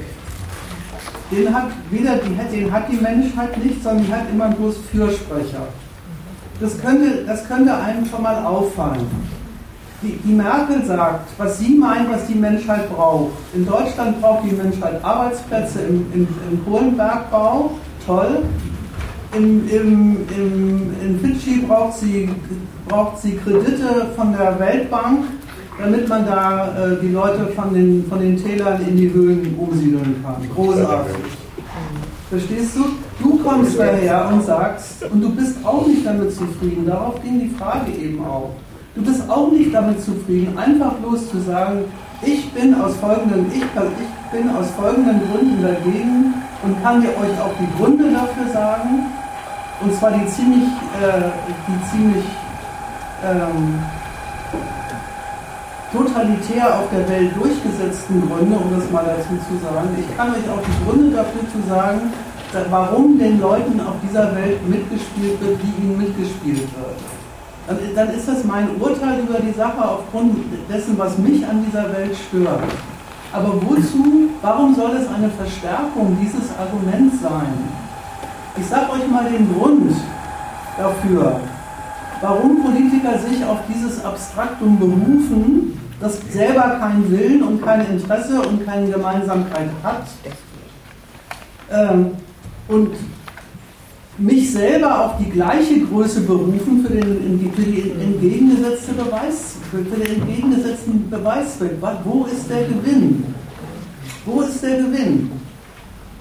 Wenn du, die Aussage, die Aussage, das Subjekt gibt es nicht, redet nicht darüber, dass die Leute auf unterschiedlichste Weise von, vom immer Gleichen betroffen sind. Sind nämlich nicht von der Natur betroffen. Sondern redet da, darüber, dass es einen guten Grund gibt, warum unsere Politiker immer ihre, ihre Zielsetzung, die auf, auf lauter Umwälzung der Lebensverhältnisse praktisch hinauslaufen. Ich wollte dazu am Schluss noch was sagen. Zu verpacken in den Standpunkt, genau das, was wir euch verordnen, ist das, was ihr jetzt in dieser Lage braucht. Und gegen das Argument kann man auch noch, das das Bemühen von der, von, von der äh, Kollegin eben, gegen dieses Argument kann man schon auch mal sagen, das ist ja mal interessant. Die Lage, die gibt es offenbar irgendwie. Der ganze Gedanke, die Leute, eigentlich ist der ganze Gedanke, aber das, wie gesagt, das wäre ein, ein eigenes Tisch-In-Thema. Der ganze Gedanke, die, die Menschheit ist von, vom Klimawandel betroffen. Die, die, der Klimawandel produziert Dürre, das, das letzte Zitat habt ihr ja offenbar gelesen, ne? Sicherheitsproblem ist das nämlich. Dürrekatastrophen sind Sicherheitsprobleme. Was sagen Sie denn da? Ja, soweit haben wir es gebracht, dass die kapitalistische Bewirtschaftung des Globus, die ihre, ihre Gründe dafür hat, die Natur zu ruinieren, ganze Weltgegenden unbewohnbar gemacht hat. Und zwar nicht erst in 30 Jahren und wenn dann die Erdtemperatur äh, noch ein bisschen weiter steigt, sondern jetzt schon. Was soll ich denn davon von dem Standpunkt halten? Da, werden, da wird die Natur unbrauchbar gemacht.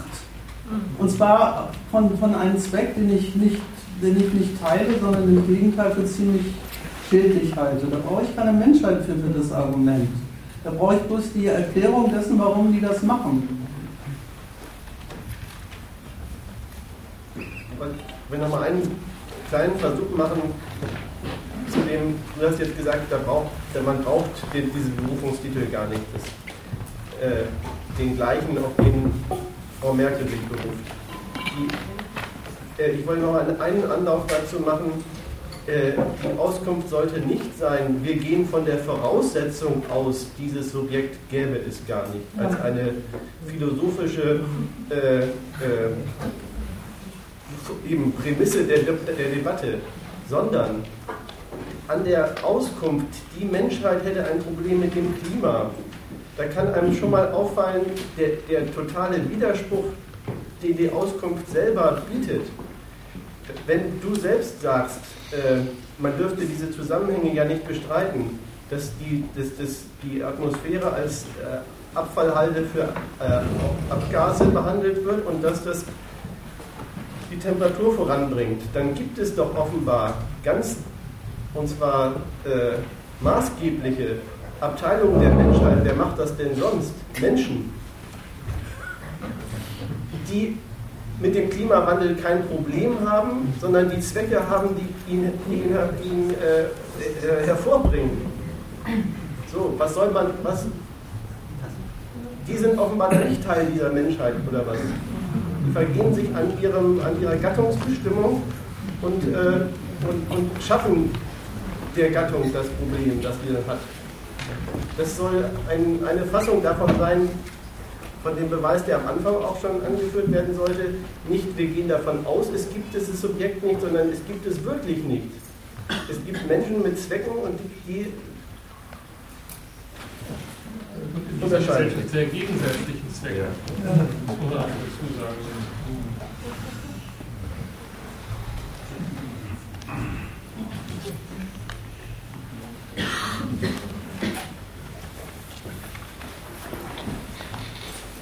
Die, die Verwendung, das habe ich vielleicht zu kurz in meinem letzten Punkt andeuten wollen. Die, was du ansprichst, die Verwendung der Natur als äh, Produktionsmittel von kapitalistischem Reichtum, also für, für den Zweck, der, äh, der aus Geld mehr Geld zu machen, ist, ein, ist hat notwendigerweise zerstörerische Konsequenzen. Und zwar aus dem sehr ähm, absurden Grund, weil die Natur nichts kostet. Ausgerechnet die Tatsache, dass sie, dass sie tatsächlich erstmal da ist und verwendet werden kann, macht sie einfach zu einem unabweisbaren äh, äh, Geschäftsmittel. So. Das ist nicht nur so, sondern dafür stand das Zitat, was ich von Herrn Merkel vorgelesen habe. Das ist von, von der Politik auch so gebilligt und gewollt, weil die ja für Wachstum ist. Und wenn die, wenn die dann, nachdem sie den Zweck Wachstum mal etabliert hat in ihrer Gesellschaft und sagt, da sollen, da sollen Gelderträge wachsen und dafür muss die Natur herhalten, und zwar übrigens sowohl die, und der Mensch übrigens genauso, das klammere ich jetzt mal aus also du denkst ja wahrscheinlich an diesen, dieses schöne Zitat an den Springquellen des Reichtums. Ne? Ja, genau. Ähm, Untergräbt. Ja. So, und wenn, wenn die Merkel sich hinstellt, wenn die Merkel sich hinstellt und sagt, liebe Leute, ich habe zwar selbst ein Menschheitsproblem beschworen, aber ich muss euch leider mitteilen, für die Wirtschaftlichkeit der Energieproduktion auf dem Standort Deutschland in der imperialistischen Konkurrenz muss leider das, das, das Klimasenkung, Temperatursenkung noch ein bisschen warten, dann spricht sie eine Wahrheit über ihre Zwecksetzung aus. Und so, dass wo ist nicht wichtig ist. Oh, ja, eben. Und da, da würde ich meinem Vorredner recht geben wollen. Dann gibt es eben einen Teil der Menschheit, die dann offen, das offenbar ausgesprochen nützlich und, und für ihre Zwecke vorantreibend hält, genau das zu tun und andere, die davon betroffen sind und dann, wenn, man, wenn man ein bisschen Glück hat, vielleicht dann auch mal was dagegen haben. Aber die Menschheit gibt es da wirklich nicht. Gibt es also die Subjekte? Dir all, allen Sätzen stimme ich dir zu, nur in der Konsequenz. In der, in der Konsequenz, wenn du sagst, äh, äh diejenigen, oder du, du kritisierst doch, äh, dass es der Merkel in Wahrheit gar nicht um, den Klima, äh, um das Klima geht, sondern es geht um nationale äh, politische Interessen. Äh, da, das, ist, das ist doch die, Wahrheit. Aber jetzt ist doch nur die Frage, ob man an der Stelle sagt, sie wendet sich gegen ein Menschheitsinteresse, das darin begründet ist, was du vorher gesagt hast. Äh, äh, es, ist, es gibt naturale Voraussetzungen der Produktion und äh, schon die Krux an dem Kapitalismus ist, dass die Natur sozusagen für das Kapital gratis da zu sein scheint. Aber dass dieses, dass dieses sozusagen Rückwirkungen hat. Dass dieses Rückwirkungen hat, was man jetzt spürt. Die Rückwirkung, dass das eben gar nicht geht mit der Natur, dass die gratis da ist, sondern dass das, und zwar, dass es objektive Zusammenhänge sind. Das ist nicht bloß eine, eine Definitions- oder eine Subjektivierung, sondern das sind objektive Zusammenhänge, dass die Menschheit tatsächlich auf naturale Voraussetzungen angewiesen ist. Und zwar so notwendig wie nur. Es ist aber nicht klug aus kritischer Sicht. Und du willst es ja aus kritischer Sicht machen. Und es ist nicht klug aus kritischer, aus linker Sicht, die Menschheit als betroffenes Gemeinschaftssubjekt zu behaupten und sich darauf zu berufen. Dass die Merkel das macht, das ist klug von ihr. Ja? Gladbeck, eine deutsche Bundeskanzlerin, erhebt mal eben den Anspruch, sie ist für die ganze Welt zuständig, nämlich für alles, was da kreucht und fleucht. Für die ist es passend. Aber für jemanden aus kritischer Sicht ist es unklug, weil aus kritischer Sicht willst auch du beweisen, regierende, wirtschaftlich zuständige, ganze Nationen kapitalistischen Typuses machen Gegensätze zu anderen auf. Zu den benutzten Leuten in den Fabriken, zu den Bürgern des Landes, zu den Bürgern anderer Staaten und so weiter. Ja? Du willst eigentlich Gegensätze beweisen. Und diesen Beweis des Gegensatzes, den verwässerst du, den rufst du zurück, den bringst du in seine Existenz, wenn du behauptest, dabei gibt es doch eigentlich so etwas wie Gemeinschaftlichkeit aller, aller äh, Menschen. Nein, also doch, das ist, der, das ist das Schlechte an dem Argument. Sag doch mal, die eine Klasse macht die andere Klasse fertig. Dann wären wir ungefähr in der wahren Welt. Dass die eine Klasse die andere fertig macht, also darüber sind wir uns wirklich einig. Der Punkt ist, Moment, Moment, ich will auf den Anfang ich will auf den Anfang raus, was du gesagt hast. Nämlich, du hast gesagt, die Merkel beruft sich auf die Menschheit. Ja da sage ich an dieser Stelle, das ist eine pure Heuchelei. Das ist eine saupassende. Moment mal, das ist eine pure Heuchelei. Du hast dann so argumentiert, wenn die Merkel sich auf die Menschheit äh, beruft, dann sollte ich mich doch als linker Künstler in der Verhältnisse nicht auch auf die Menschheit berufen. Nein, sage ich an der Stelle. Ich kann nachweisen, dass die Merkel ihn durchaus heuchlerische Absicht auf Menschheit beruft und dass es faktisch einfach nicht stimmt, was sie, was sie tut. Und deshalb äh, äh stimmt das Argument nicht, dass, dass ich deshalb diskreditiert sei, weil die, äh, die Merkel sich auch auf die Menschheit beruft. Um das nochmal auf den Gegenstand zu beziehen, meine Aussage war nicht, dass ähm, die Merkel sich heuchlerisch auf die Menschheit bezieht und gar nicht wirklich was fürs Klima tut. Das war nicht der Inhalt meiner Aussage. Der Inhalt meiner Aussage war erstens, Klimarettung ist ein Schwachsinnsziel.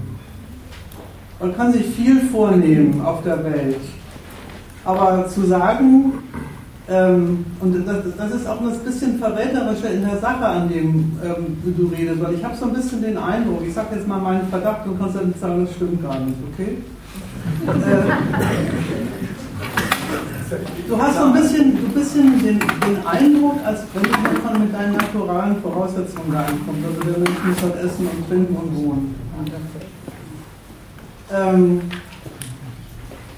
dass dir sowas vorschwebt wie daran, dass die jetzt endgültig die, ähm, das Klima ruinieren müsste doch eigentlich, müsste es doch eigentlich jedem die Schuppen von den Augen fallen, dass der Kapitalismus nichts taugt.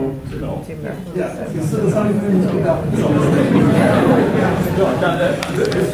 Das habe ich mir nicht gedacht, dass du das. Und das ist, keine Unterstellung, das ist eine wahre Darstellung. Nein, das ja, das habe ich, mir- das hab ich mir gedacht, dass das deine Auffassung ist und ich halte die für kreuzen verkehrt. Halte die für kreuzen verkehrt, weil nämlich äh, es, es, es nämlich nicht so ist, wie ähm, in dieser ganzen, übrigens auch in diesem Greenpeace-Zitat gesagt wird, es ist nicht so, dass ausgerechnet an den, an den Veränderungen der Wetterbedingungen sozusagen irgendwie endgültig klar würde, dass diese Produktionsweise nichts taugt. Weil das auf die Wetterbedingungen zu schieben, affirmiert der Sache nach eigentlich alle Verhältnisse, auf die dieses Wetter trifft. Es ist eigentlich genau umgekehrt, wie du denkst. Dass die ganze Menschheit auf diesen blöden Zweck abfährt, übrigens auch völlig wurschtig dagegen, ob dieser Zweck überhaupt in irgendeiner Weise irgendwas an der, an der Umweltschädlichkeit von Energieproduktion ändert. Das ist ja nochmal das, noch das Absurde.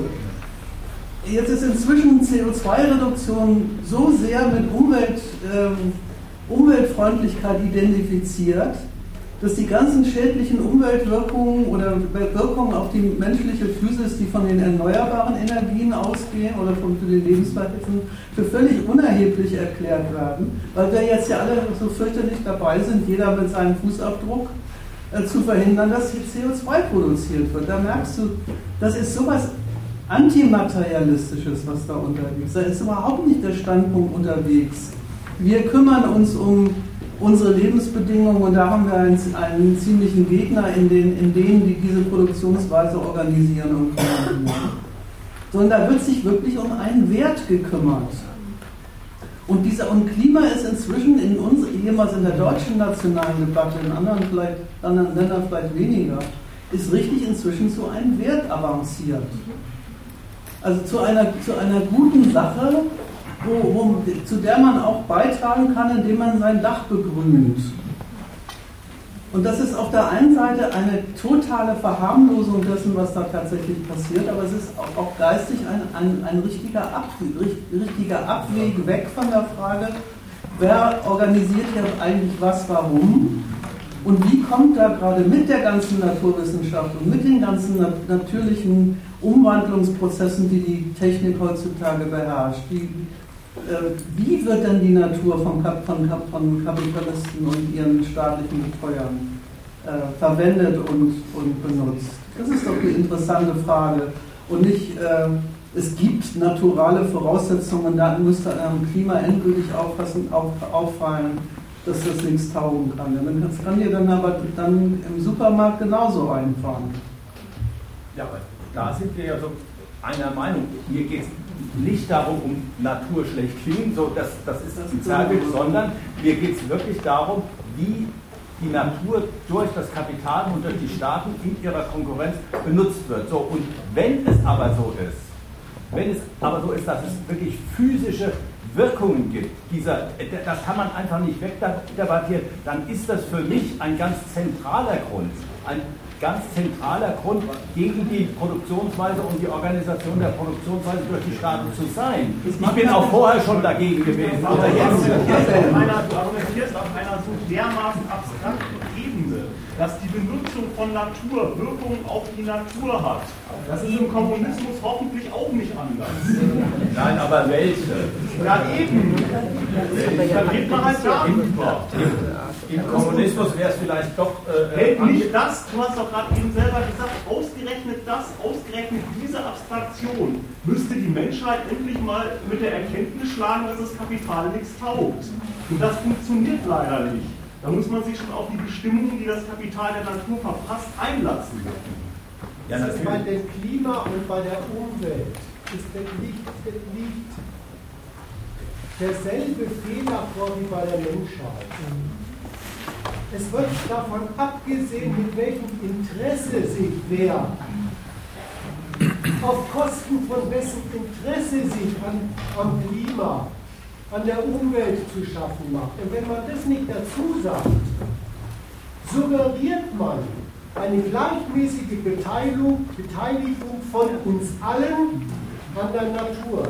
Dieses ist eine Unwahrheit über die Verhältnisse, in denen wir leben.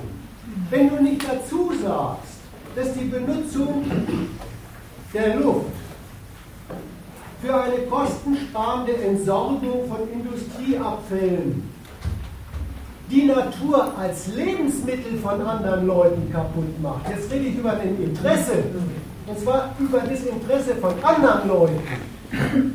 Wenn du das nicht dazu sagst, dann ersäugst du den Gegensatz, der da praktiziert wird, in einer angeblich allgemeinen Betroffenheit von einer überhaupt nicht mehr spezifizierten, überhaupt nicht mehr konkretisierten Veränderung der Natur. Und dann kommst du nämlich zu diesen moralischen Geschichten. Äh, sind, sind, wir, sind wir nicht alle äh, Trampler auf dem Klima? Bis auf den letzten Satz stimmen alle zu. Es geht darum, aufzuzeigen, wie diese Produktionsweise mit der Natur verfährt und das ist signifikant darstellbar. Das ist, das ist der Punkt. Es, es geht mir nicht darum zu sagen, dass sich die Natur... Nicht wie der Natur verfährt, sondern wie dieses, dieser Umgang mit der Natur Interessen an der Natur minimiert. Ansonsten, ansonsten gilt das, was der andere Vorredner da eben gesagt hat.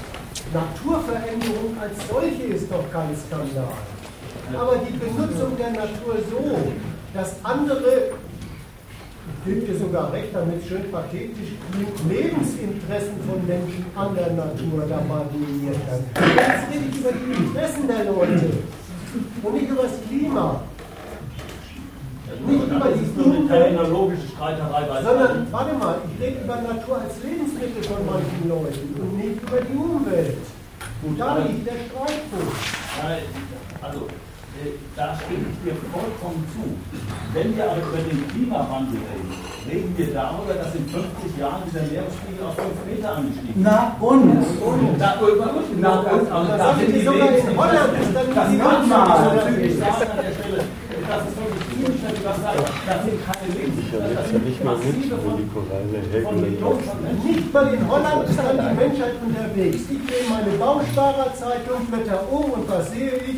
Holländische Architekten und große Immobilienfirmen haben mittlerweile bestimmbare Haus für den Klimawandel.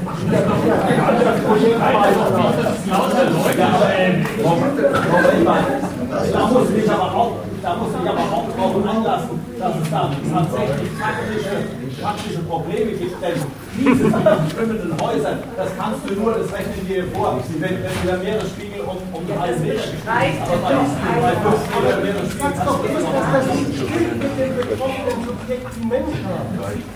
Ich will noch mal was gegen das Argument sagen, der Meeresspiegel steigt. Ja, dann steigt halt der Meeresspiegel. Verstehst du? Das, ist, das, geht in deine, das geht in deine, in deine Rede äh, immer implizit ein und nein, ich, ich sag, deswegen sage ich ja mal ausdrücklich na und. Verstehst du? Das, das, ist, das ist an sich, blamiert sich da doch ganz was anderes. Wenn man schon behauptet, dass der Kapitalismus sich überhaupt blamieren könnte. Die, es ist schon abenteuerlich, dass auf der einen Seite in dieser ganzen Debatte ganz selbstverständlich davon ausgegangen wird, dass sowohl nach, nach, der theoretischen wie auch nach der praktischen Seite die Natur in, in die Natur erkannt ist, ihre Gesetze bekannt sind, die Umsetzung dieser Gesetze in Technologie beherrscht wird und gleichzeitig behauptet diese Welt, es wäre so, dass wenn irgendwo auf der Welt Leute am, am Meeresufer wohnen und das Meeresspiegel steigt, dass, dass irgendwie aus, aus einem unerfindlichen Grund die ganze Welt hilflos davor steht, es sei denn, sie schafft es, CO2 zu reduzieren. Das ist, das ist ein, der Sache nach ein totaler Unsinnszusammenhang. Und, und dieser Unsinn, lass mich mal ausreden, und dieser Unsinnszusammenhang, der verweist darauf, dass die ganze Debatte überhaupt davon lebt, dass die Art und Weise, wie der Globus aktuell benutzt wird, die Aufteilung der, der, der Menschheit, die du so gerne zitierst, in Bewohner von Staaten, die, die imperialistische und, und Wirtschaftsmächte sind und den ganzen Globus für ihren kapitalistischen Reichtum benutzen und einen, einen ganzen Rest von Staaten, die dem, die dem einen untergeordnet sind und wo die, das Ausmaß, in dem die Leute da nicht zu beißen haben, inzwischen unsere Politik nicht deswegen ein Problem macht, weil sie nichts zu beißen haben, sondern weil sie an unseren Küsten angeschwemmt werden. So, das ist der Zustand dieser besagten Menschheit. Und mitten in, in diese in diese Sachlage, wo die, wo die Ein- und Zuordnung dieser sogenannten Menschheit zu Staaten die ganze Definition ihrer Lebenslage längst ist, die überhaupt durch das Klima nicht groß verändert wird, sondern dass, wo einfach unterstellt wird, dass es so ist. Selbst in, der, in dieser äh, unverschämten Rede von der Merkel, da im ersten Zitat, wo sie, wo sie diesen Fidschi-Insulaner auf die Schulter klopft und sagt, wir haben ehrt uns, dass du uns besuchst. Mhm.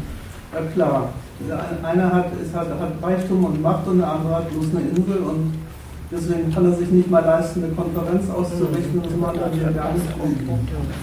Wenn, wenn Heuchelei, dann wenigstens an der richtigen Stelle. Diese, diese, diese, Absurd, diese objektive Absurdität, dass die, die ganze äh, wissenschaftliche und technologische Naturbeherrschung genau in den einem Zweck zugeführt wird, der Ruinierung von Lebensverhältnissen zur Folge hat. Das, darauf ging ja die Rede äh, eben. Das ist der tatsächliche Zustand dessen, was, was äh, und, und da das Klima zu nennen, ist, ist für sich schon äh, eine, eine Verfälschung der Sachlage. Die Leute ertrinken nicht, weil die, der Meeresspiegel mhm. steigt sondern die ertrinken, weil sie in Weltgegenden wohnen, für die der Imperialismus die Funktion, nur noch die Funktion weiß der, der Menschheitsaufbewahranstalt.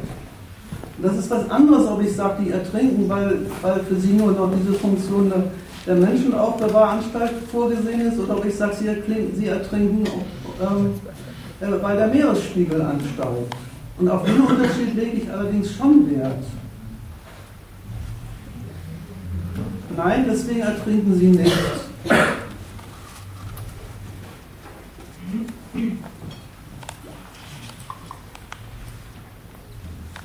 Da kommt es aber schon darauf an, dass dazu noch die Ergänzung zu sagen, und das heißt nicht, dass die Schäden an Menschen klein sind. Überhaupt nicht. Die sind riesig groß.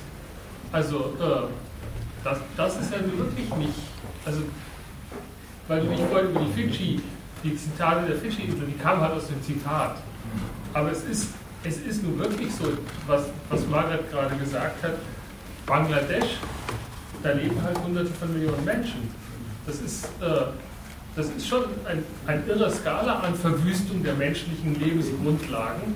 Bloß, dass es zu einer Verwüstung von menschlichen Lebensgrundlagen in dem Maß wird, hat, hat was mit Kapitalismus zu tun und ist ein Gegenbeweis, dass dass es da ein gemeinsames Anliegen der Menschheit gibt. Das gibt es tatsächlich nicht. Sondern es gibt einen Haufen Betroffene. Aber das, äh, also wir sind in vielen wirklich einer Meinung. Das Problem ist nur, ob es nicht, äh, wenn man dieses berühmte Marx-Zitat da nimmt, mit den Springquellen und so weiter, ob es nicht ein Interesse gibt eines Kommunisten daran, dass dieses, diese Vorgänge nicht zu diesen sozusagen massiven Auswirkungen für die Menschen da in, in, in Bangladesch führt. Und dass es insofern ein Interesse eines Kommunisten ist oder darin liegt, dass dieses, also was das Kapital im Zugriff auf die Natur macht, dass diese Schäden so immens geworden sind, dass das tatsächlich auch ein Berufungstitel ist. So, und dass das nicht eine, äh, äh, das ist keine gemeinsame Position mit Merkel, wie, wie äh, Jonas so versucht hat, äh, unterzuschieben. Das, ist, das hat mit Merkel gar nichts zu tun. Ich sage, wenn die sich auf die Menschheit beruft, ist das zynisch. Aber merkst du denn nicht, dass du gerade mit der, mit der Übernahme dieses, dieses Titels Klima gerade weggehst von der Frage, was ist der Grund und wer sind die Täter und wer sind die Opfer? Okay, dann, dann nicht Klima, sondern äh, was das Kapital und die Staaten mit der Natur angestellt haben und welche massiven Wirkungen daraus äh, hervorgehen. Aber das ist einfach objektiv als ein Zustand für meinetwegen, wenn, wenn du nicht willst, die Menschheit, aber die Menschen insgesamt auf dem Globus. Aber du kommst dem nicht näher, wenn du immer die, wenn du immer die Wirkung und wie groß die Wirkung und wie schrecklich die Wirkung ja. sind, wenn du das immer in schönen Bildern besiehst. Das hilft überhaupt nichts, weil das, was dich von der Merkel unterscheidet, hoffentlich, das ist, dass du, dass du weißt von den Gründen, die das hervorbringen. Und da liegt doch die Differenz. Und die schüttest du zu wenn du immer, äh, wenn du das für total wichtig hältst, dass die Gründe äh, in, in dem resultieren, was dir auch beklagt. Und das soll das Argument sein für deine Gründe. Das ist ein schlechtes Argument. Das kannst du wirklich daran erkennen, dass die sich überhaupt nicht schämt, die Gründe selber auszumalen. Im Gegenteil. Als Berufungsmittel taugen sie ihr nämlich genauso gut wie dir. Das ist halt der, das ist halt der Unterschied. Vielleicht sollte man sich das mit den Berufungstiteln überhaupt mal abgewöhnen. Gut, aber man kann sich einmal heuchlerisch darauf beziehen und man kann sich auf der anderen Seite sagen, ja, das ist doch tatsächlich ein Problem. Die bezieht sich erstens nicht heuchlerisch darauf, sondern auf die einzig mögliche Weise und zweitens ist das nicht ein Problem. Verstehst du, das ist, ähm, Probleme hat immer, immer irgendjemand von, ein, von, einem, von einer Zwecksetzung, einer Zielsetzung her mit irgendwas. Okay, äh, äh, ich denke, es sind viele auch Formulierungssachen. Vielleicht am besten, wenn du weitermachst. Äh, das, ist ja ein fundamentaler ich wollte aber ich bin schon noch äh, eine Sache, dieses Argument, ich fand auch, dass das eine notwendige Erwähnung sei, dass da so viele Leute betroffen sind. Ich halte auch das für ein ganz schlechtes Argument, dass die Größe der Sauerei so groß genug sein muss, dass es dann endlich alle Leute stehen. Ich war noch, ich war noch Grundschüler, da hieß es schon, äh, wie es in Afrika zugeht, dass, das kann die Menschheit, da kann die nicht zugucken. Ja, kann ich das ja doch. Im Gute steht doch immer darauf, man wäre nicht so einig darin, dass man die Gründe identifiziert. Entweder ist man sich sicher, man findet systematische Gründe, warum diese Wirtschaftsweise nicht taugt für die Leute, die ihr leben. Dann ist es unabhängig davon, wie viele, ob es eine Million sind oder 100 Millionen oder nur 1000, die sich darunter stechen. Seine Gründe, warum man das ablehnt. Und die, muss, die werden nicht besser, wenn man nur auf möglichst viel Elend verweisen kann. Das ist auch überhaupt nicht gut zu argumentieren. ist ein Misstrauen setzen in die eigenen Gründe, die man die ganze Zeit behaupten, warum, warum dieser Kapitalismus abschaffen wäre.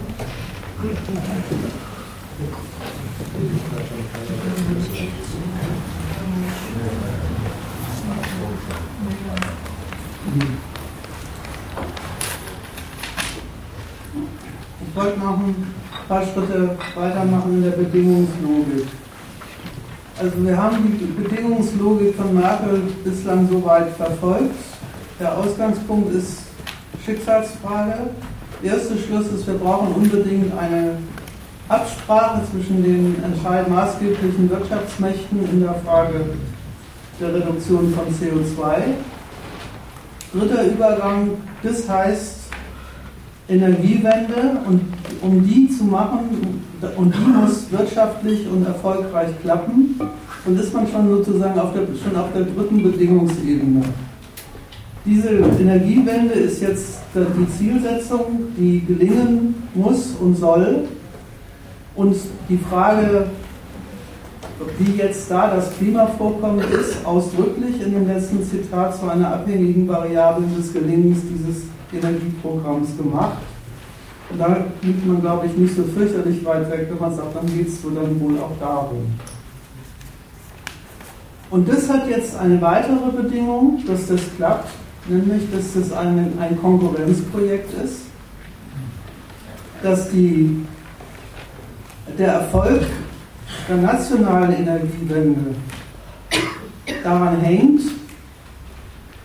dass die Kosten, die das Ganze verlangt, nicht von anderen Mächten, da denkt die Merkel vor allen Dingen an die USA, unterlaufen wird damit, dass sie einfach die alten fossilen Stoffe weiter benutzen und genau sich diese, die Kosten der Wende sparen und darüber unser, unseren weltwirtschaftlichen Erfolg mit diesem Programm untergräbt. Und das ist der Grund dafür, um darauf nochmal zurückzukommen, warum Merkel so stolz darauf ist, es hinbekommen zu haben, dass alle Staaten, alle maßgeblichen Staaten sich auf dieses CO2-Ziel haben verpflichten lassen. Das drückt sie in dem nächsten Zitat aus. Wir haben während der deutschen G7-Präsidentschaft den gemeinsamen Willen bekräftigt, als Industriestaaten insgesamt den Weg der Dekarbonisierung zu gehen.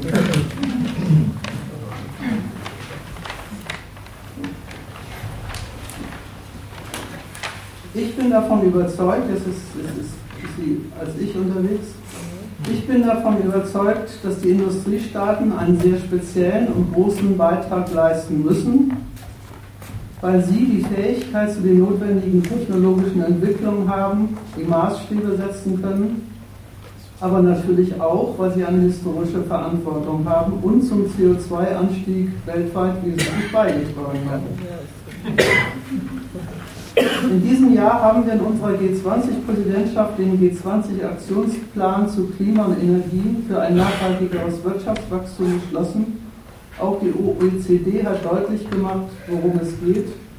Nur wenn wir die umfangreichen Investitionen auch klimafreundlich ausrichten, können wir unseren Wohlstand in Zukunft sichern.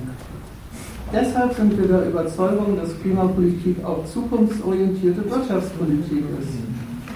Denn die Bewahrung unserer Lebensgrundlagen ist ja die Voraussetzung dafür, dass wir überhaupt erfolgreich wirtschaften können.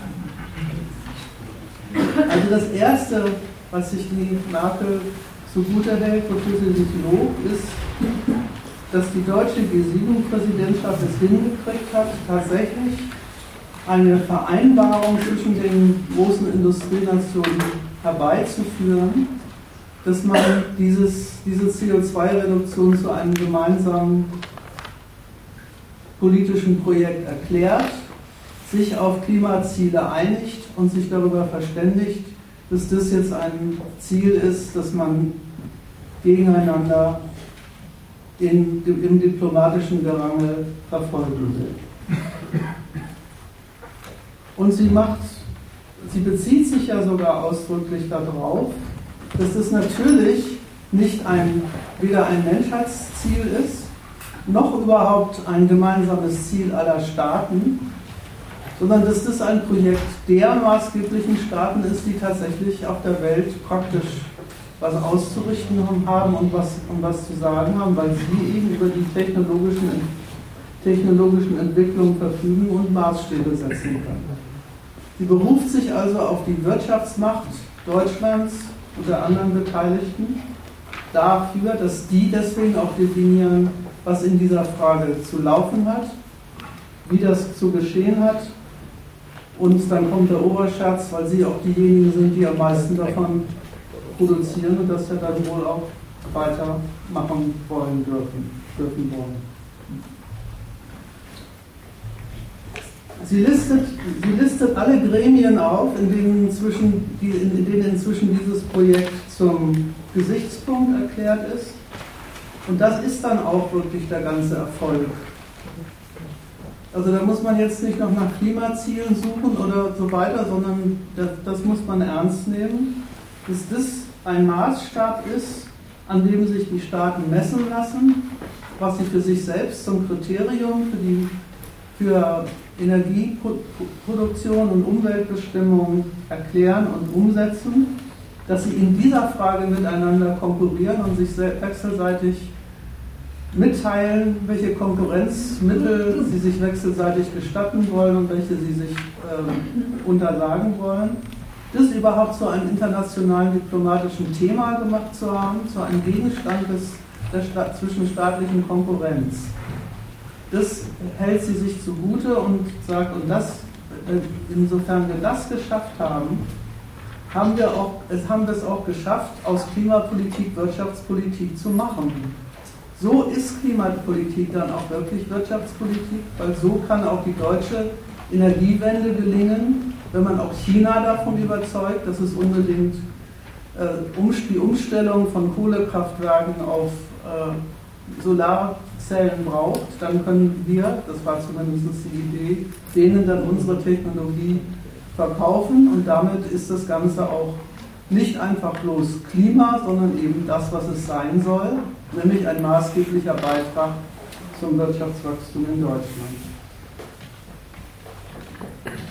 Und man kann, glaube ich, macht, man kann sich, glaube ich, nicht irren, wenn man sagt, dass die anderen sich dem angeschlossen haben, dass sie schon den gleichen Zweck umgekehrt verdankt haben. Der Trump, wenn er jetzt aus dem Pariser Abkommen aussteigt, sagt ja im Prinzip genau das. Mein Vorgänger hat sich auf diese Verhandlungen eingelassen, hat sich, hat sich darauf eingelassen, Klimaziele zu definieren und hat die nationale äh, äh, Energiepolitik darauf umgestellt und das macht er jetzt gerade mit dem Argument rückgängig, das hat Amerika nicht nötig. Amerika hat so viel preiswerte Energiequellen, mit denen es die ganze Welt voll schütten kann, dass es ein solches Projekt sich nicht leisten muss.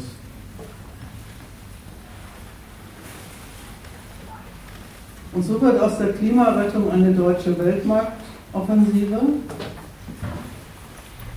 Dies alles geschieht ja auch, auch ist gut, in der Überzeugung, dass die Transformation hin zu einer emissionsarmen Wirtschaftsweise großes, große Wachstumschancen bietet.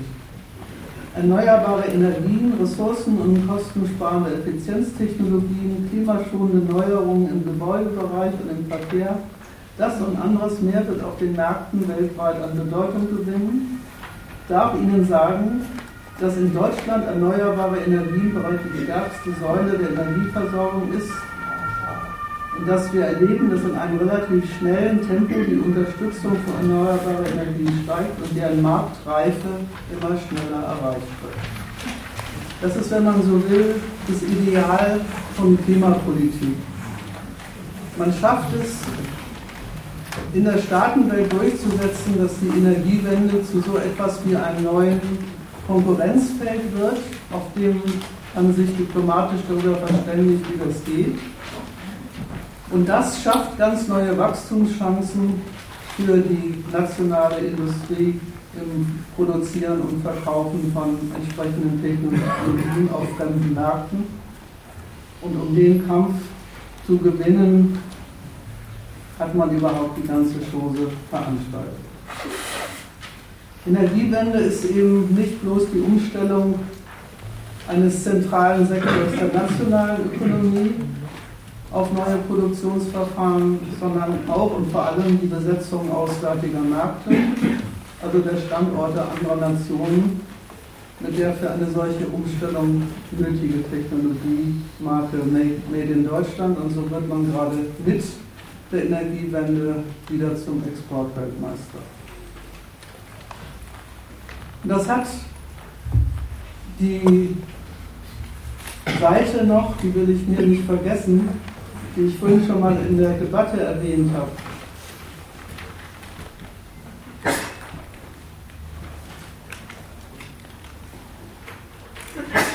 Wenn das ein nationales Projekt ist, Energiewende soll nicht bloß ein deutschnationales, ein deutschnationales Unterfangen sein, um sich aus der Abhängigkeit von Öllieferanten und Transitstaaten zu befreien, sondern Energiewende soll ein Weltmarktschlager sein, dann ist es natürlich so, dass das Kapital, das diese Umstellung bewerkstelligen soll und natürlich nach seinen Rechnungen und seinen Verdienstkalkulationen möglichst viel Freiheit braucht, um die Mittel seiner, seiner, seiner Gewinnemacherei auch so zu benutzen, dass sie Erfolg haben. Und diese Rücksichtslosigkeit im Umgang mit Mensch und Natur, die ist auch der Grund dafür, dass alle möglichen schädlichen Wirkungen der neuen Energieträger mit schlichter Nichtbefassung mhm. behandelt werden, beziehungsweise für vorübergehende Mängel erklärt werden, die man die schon, sich schon irgendwann abgestellt werden. Ihr kennt das alles. Ne? Die Maispreise steigen, Mexikaner können sich ihre Tortillas nicht mehr leisten. In Indonesien oder in Malaysia verseuchen sie den ganzen Boden mit, äh, mit diesen Plantagen von irgendwelchen Biogas. Äh, ähm, Rohstoffen und so fort. Und wenn man das mal systemimmanent nimmt, und so ist es ja gemeint, für die Energiewirtschaft, die das Ganze macht und die daran ja verdienen soll, die damit ja einen Beitrag zum nationalen Wachstum verliefern soll. Für die, für die Energiewirtschaft gibt es überhaupt keinen Grund, ihre Praktiken der Be- und Vernutzung von Mensch und Natur als Gewinnquelle in ihren neuen Geschäftssphären deswegen zu unterlassen, weil sie ihnen in den alten nicht mehr so viel genehmigt wird. Man muss eigentlich sagen, eher ganz im Gegenteil. Also auch nach der Seite hin ist es jetzt auch kein Fauxpas und kein Missgriff, dass aus der Umstellung der dass die Frage, ob aus der Umstellung von den alten in die neuen Energien mehr oder weniger Schäden für Mensch und Natur rauskommt, eine offene Frage ist. So, und jetzt ist man ausgegangen von der Schicksalsfrage und dem Anstieg des Meeresspiegels und man fragt sich dann am Ende, wenn man bei, einem, bei einer Weltmarktoffensive für Deutschland angekommen ist, wo bleiben denn jetzt eigentlich die Fitschis? Deswegen zum Schluss, deswegen kommt die Merkel auf eine sehr interessante Art und Weise auf die Staaten zurück, die genau über diese Technologie nicht verfügen, die keine Maßstäbe setzen, die nicht die Subjekte sind, davon die Umstellung zum Geschäftsschlager im Weltmarktmaßstab zu machen. Und zwar auf eine doppelte und sehr aufschlussreiche Weise.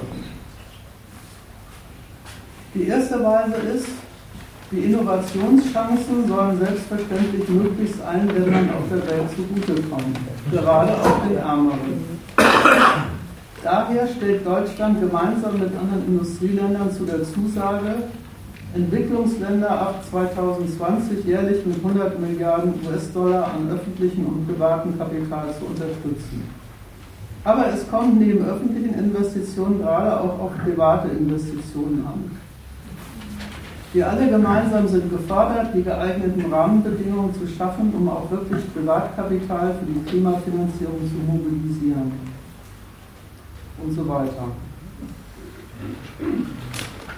Geschenkt wird denen nichts. Die kriegen Kredit und die Entwicklungshilfe kriegt eine neue Zweckbestimmung.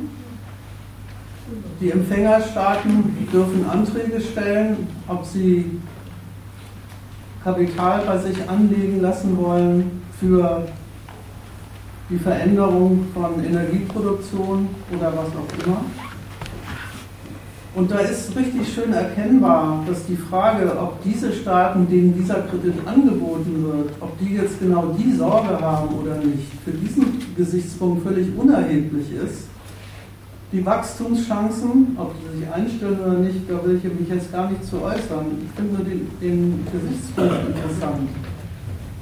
Die Merkel sagt, ja, wenn das schon jetzt in der ganzen Welt und in der ganzen maßgeblichen Welt durchgesetzt ist, dass CO2-Reduktion ein Ziel ist, das, das im Sinne dieser Energiewende verfolgt werden soll, dann kann man das durch, doch durchaus auch die dafür nötige Technologie an Länder verkaufen, die dieses Problem vielleicht so gar nicht haben, aber mit Kredit doch zu Abnehmern von unseren Unternehmen gemacht werden können.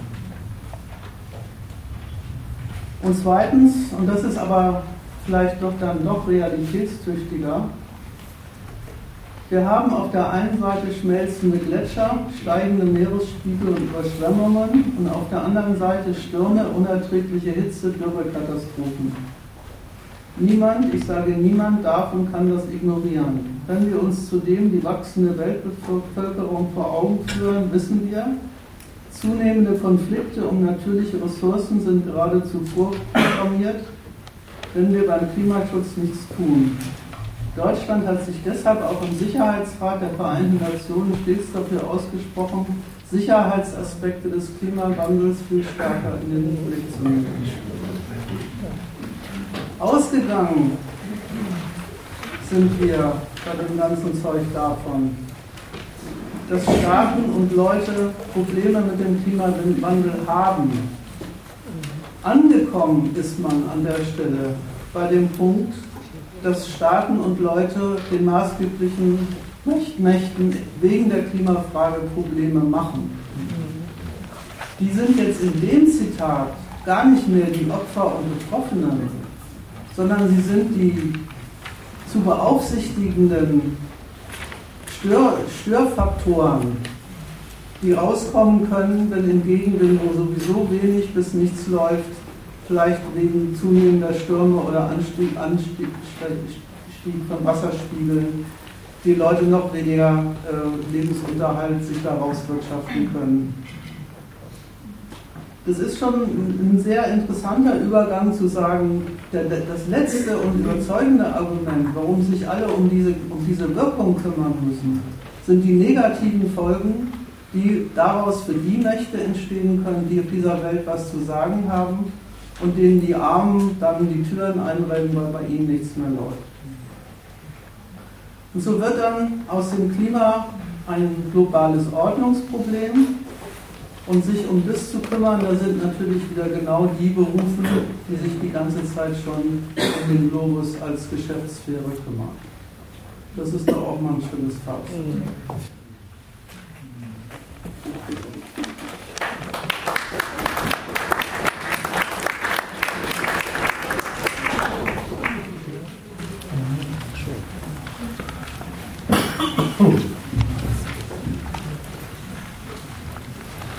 Ja, Ergänzungen, Nachträge, Fragen.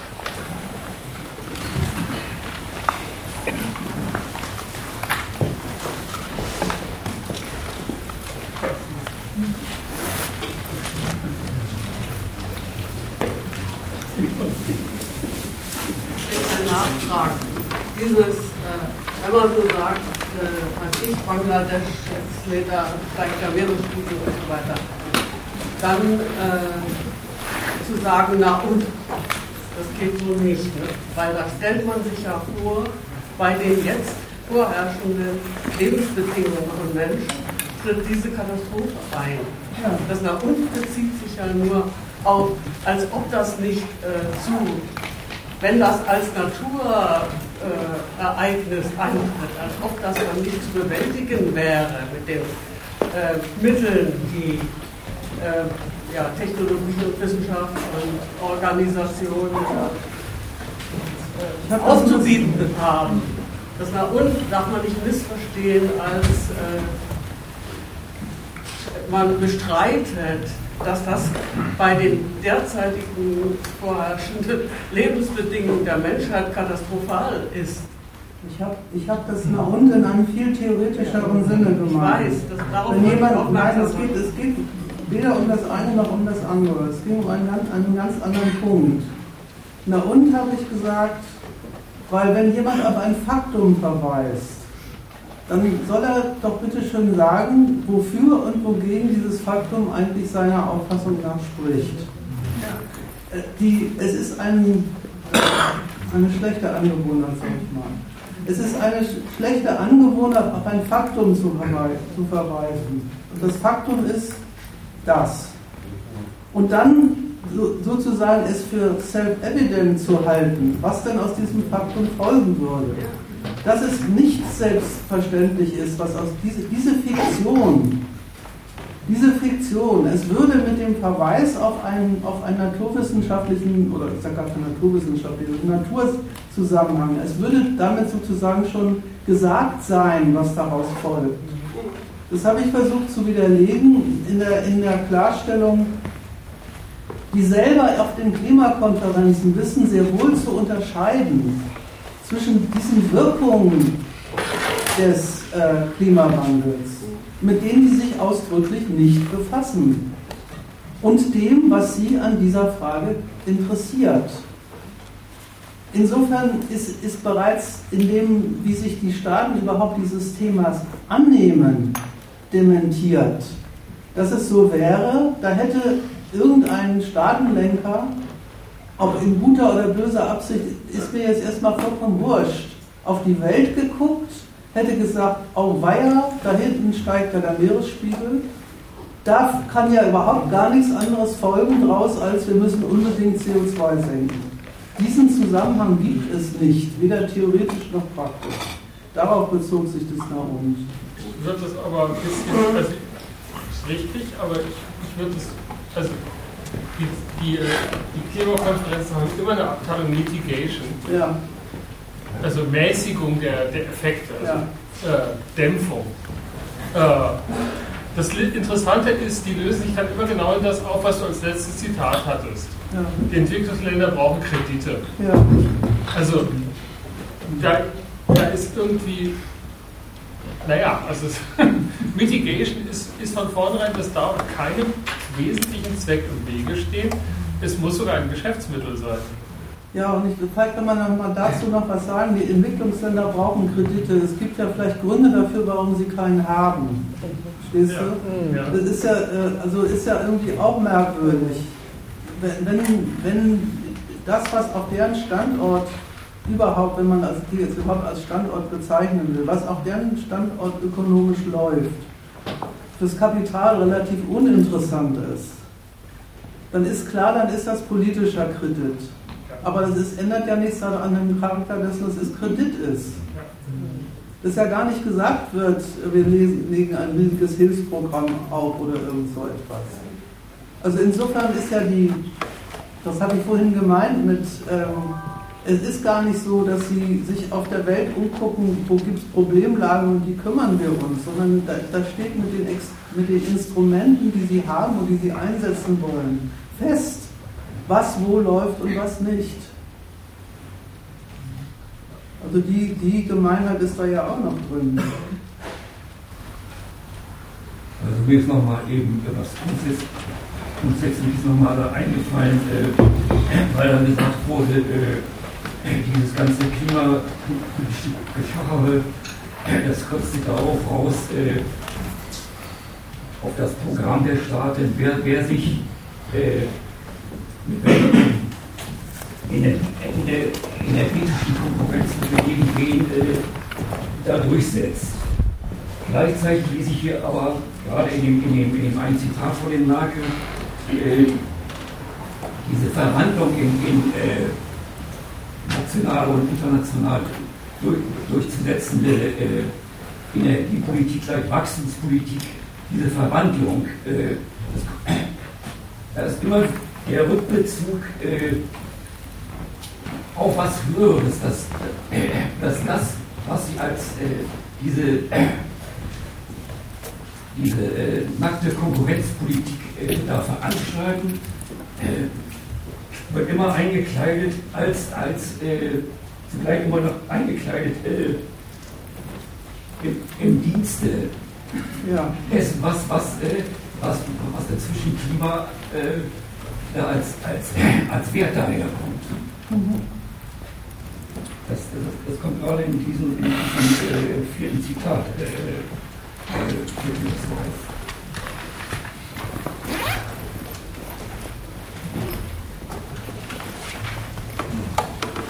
es ja deutlich geworden, denke ich, dass es fast ein bisschen Macht ist, dazu zu sagen, das ist heute nahe. Das ist es zwar, aber dass sie das so breit immer unterstreichen, dass das, was sie da in ihrer Konkurrenzinteressen, in dem Fall auf dem Energiemarkt, vorantreiben, dass das im Dienst der Menschheit läuft. Das ist ja die Weise, wie sie erstens mit dem Deuten auf diesen Wert Klima die anderen Staaten äh, äh, auch für ihre Ziele vereinbaren wollen. Aber das Wesentliche, meine ich, ist auch noch, dass sie ja ihr eigenes Volk, dass sie dem auch immer klar machen wollen, das ist alles in, in, in, in eurem Dienst. Also insofern hat das doch wirklich eine praktische, äh, einen praktischen Nutzen, mit dem wie die Herrschaft sich da darstellt.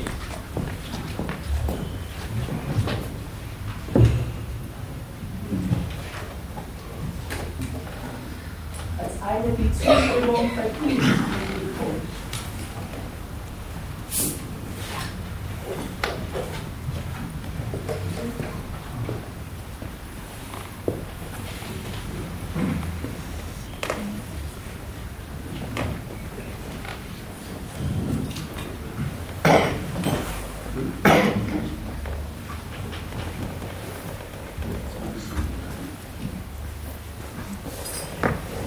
Ja, gibt es noch Diskussionsbedarf? Dann machen wir einfach Schluss.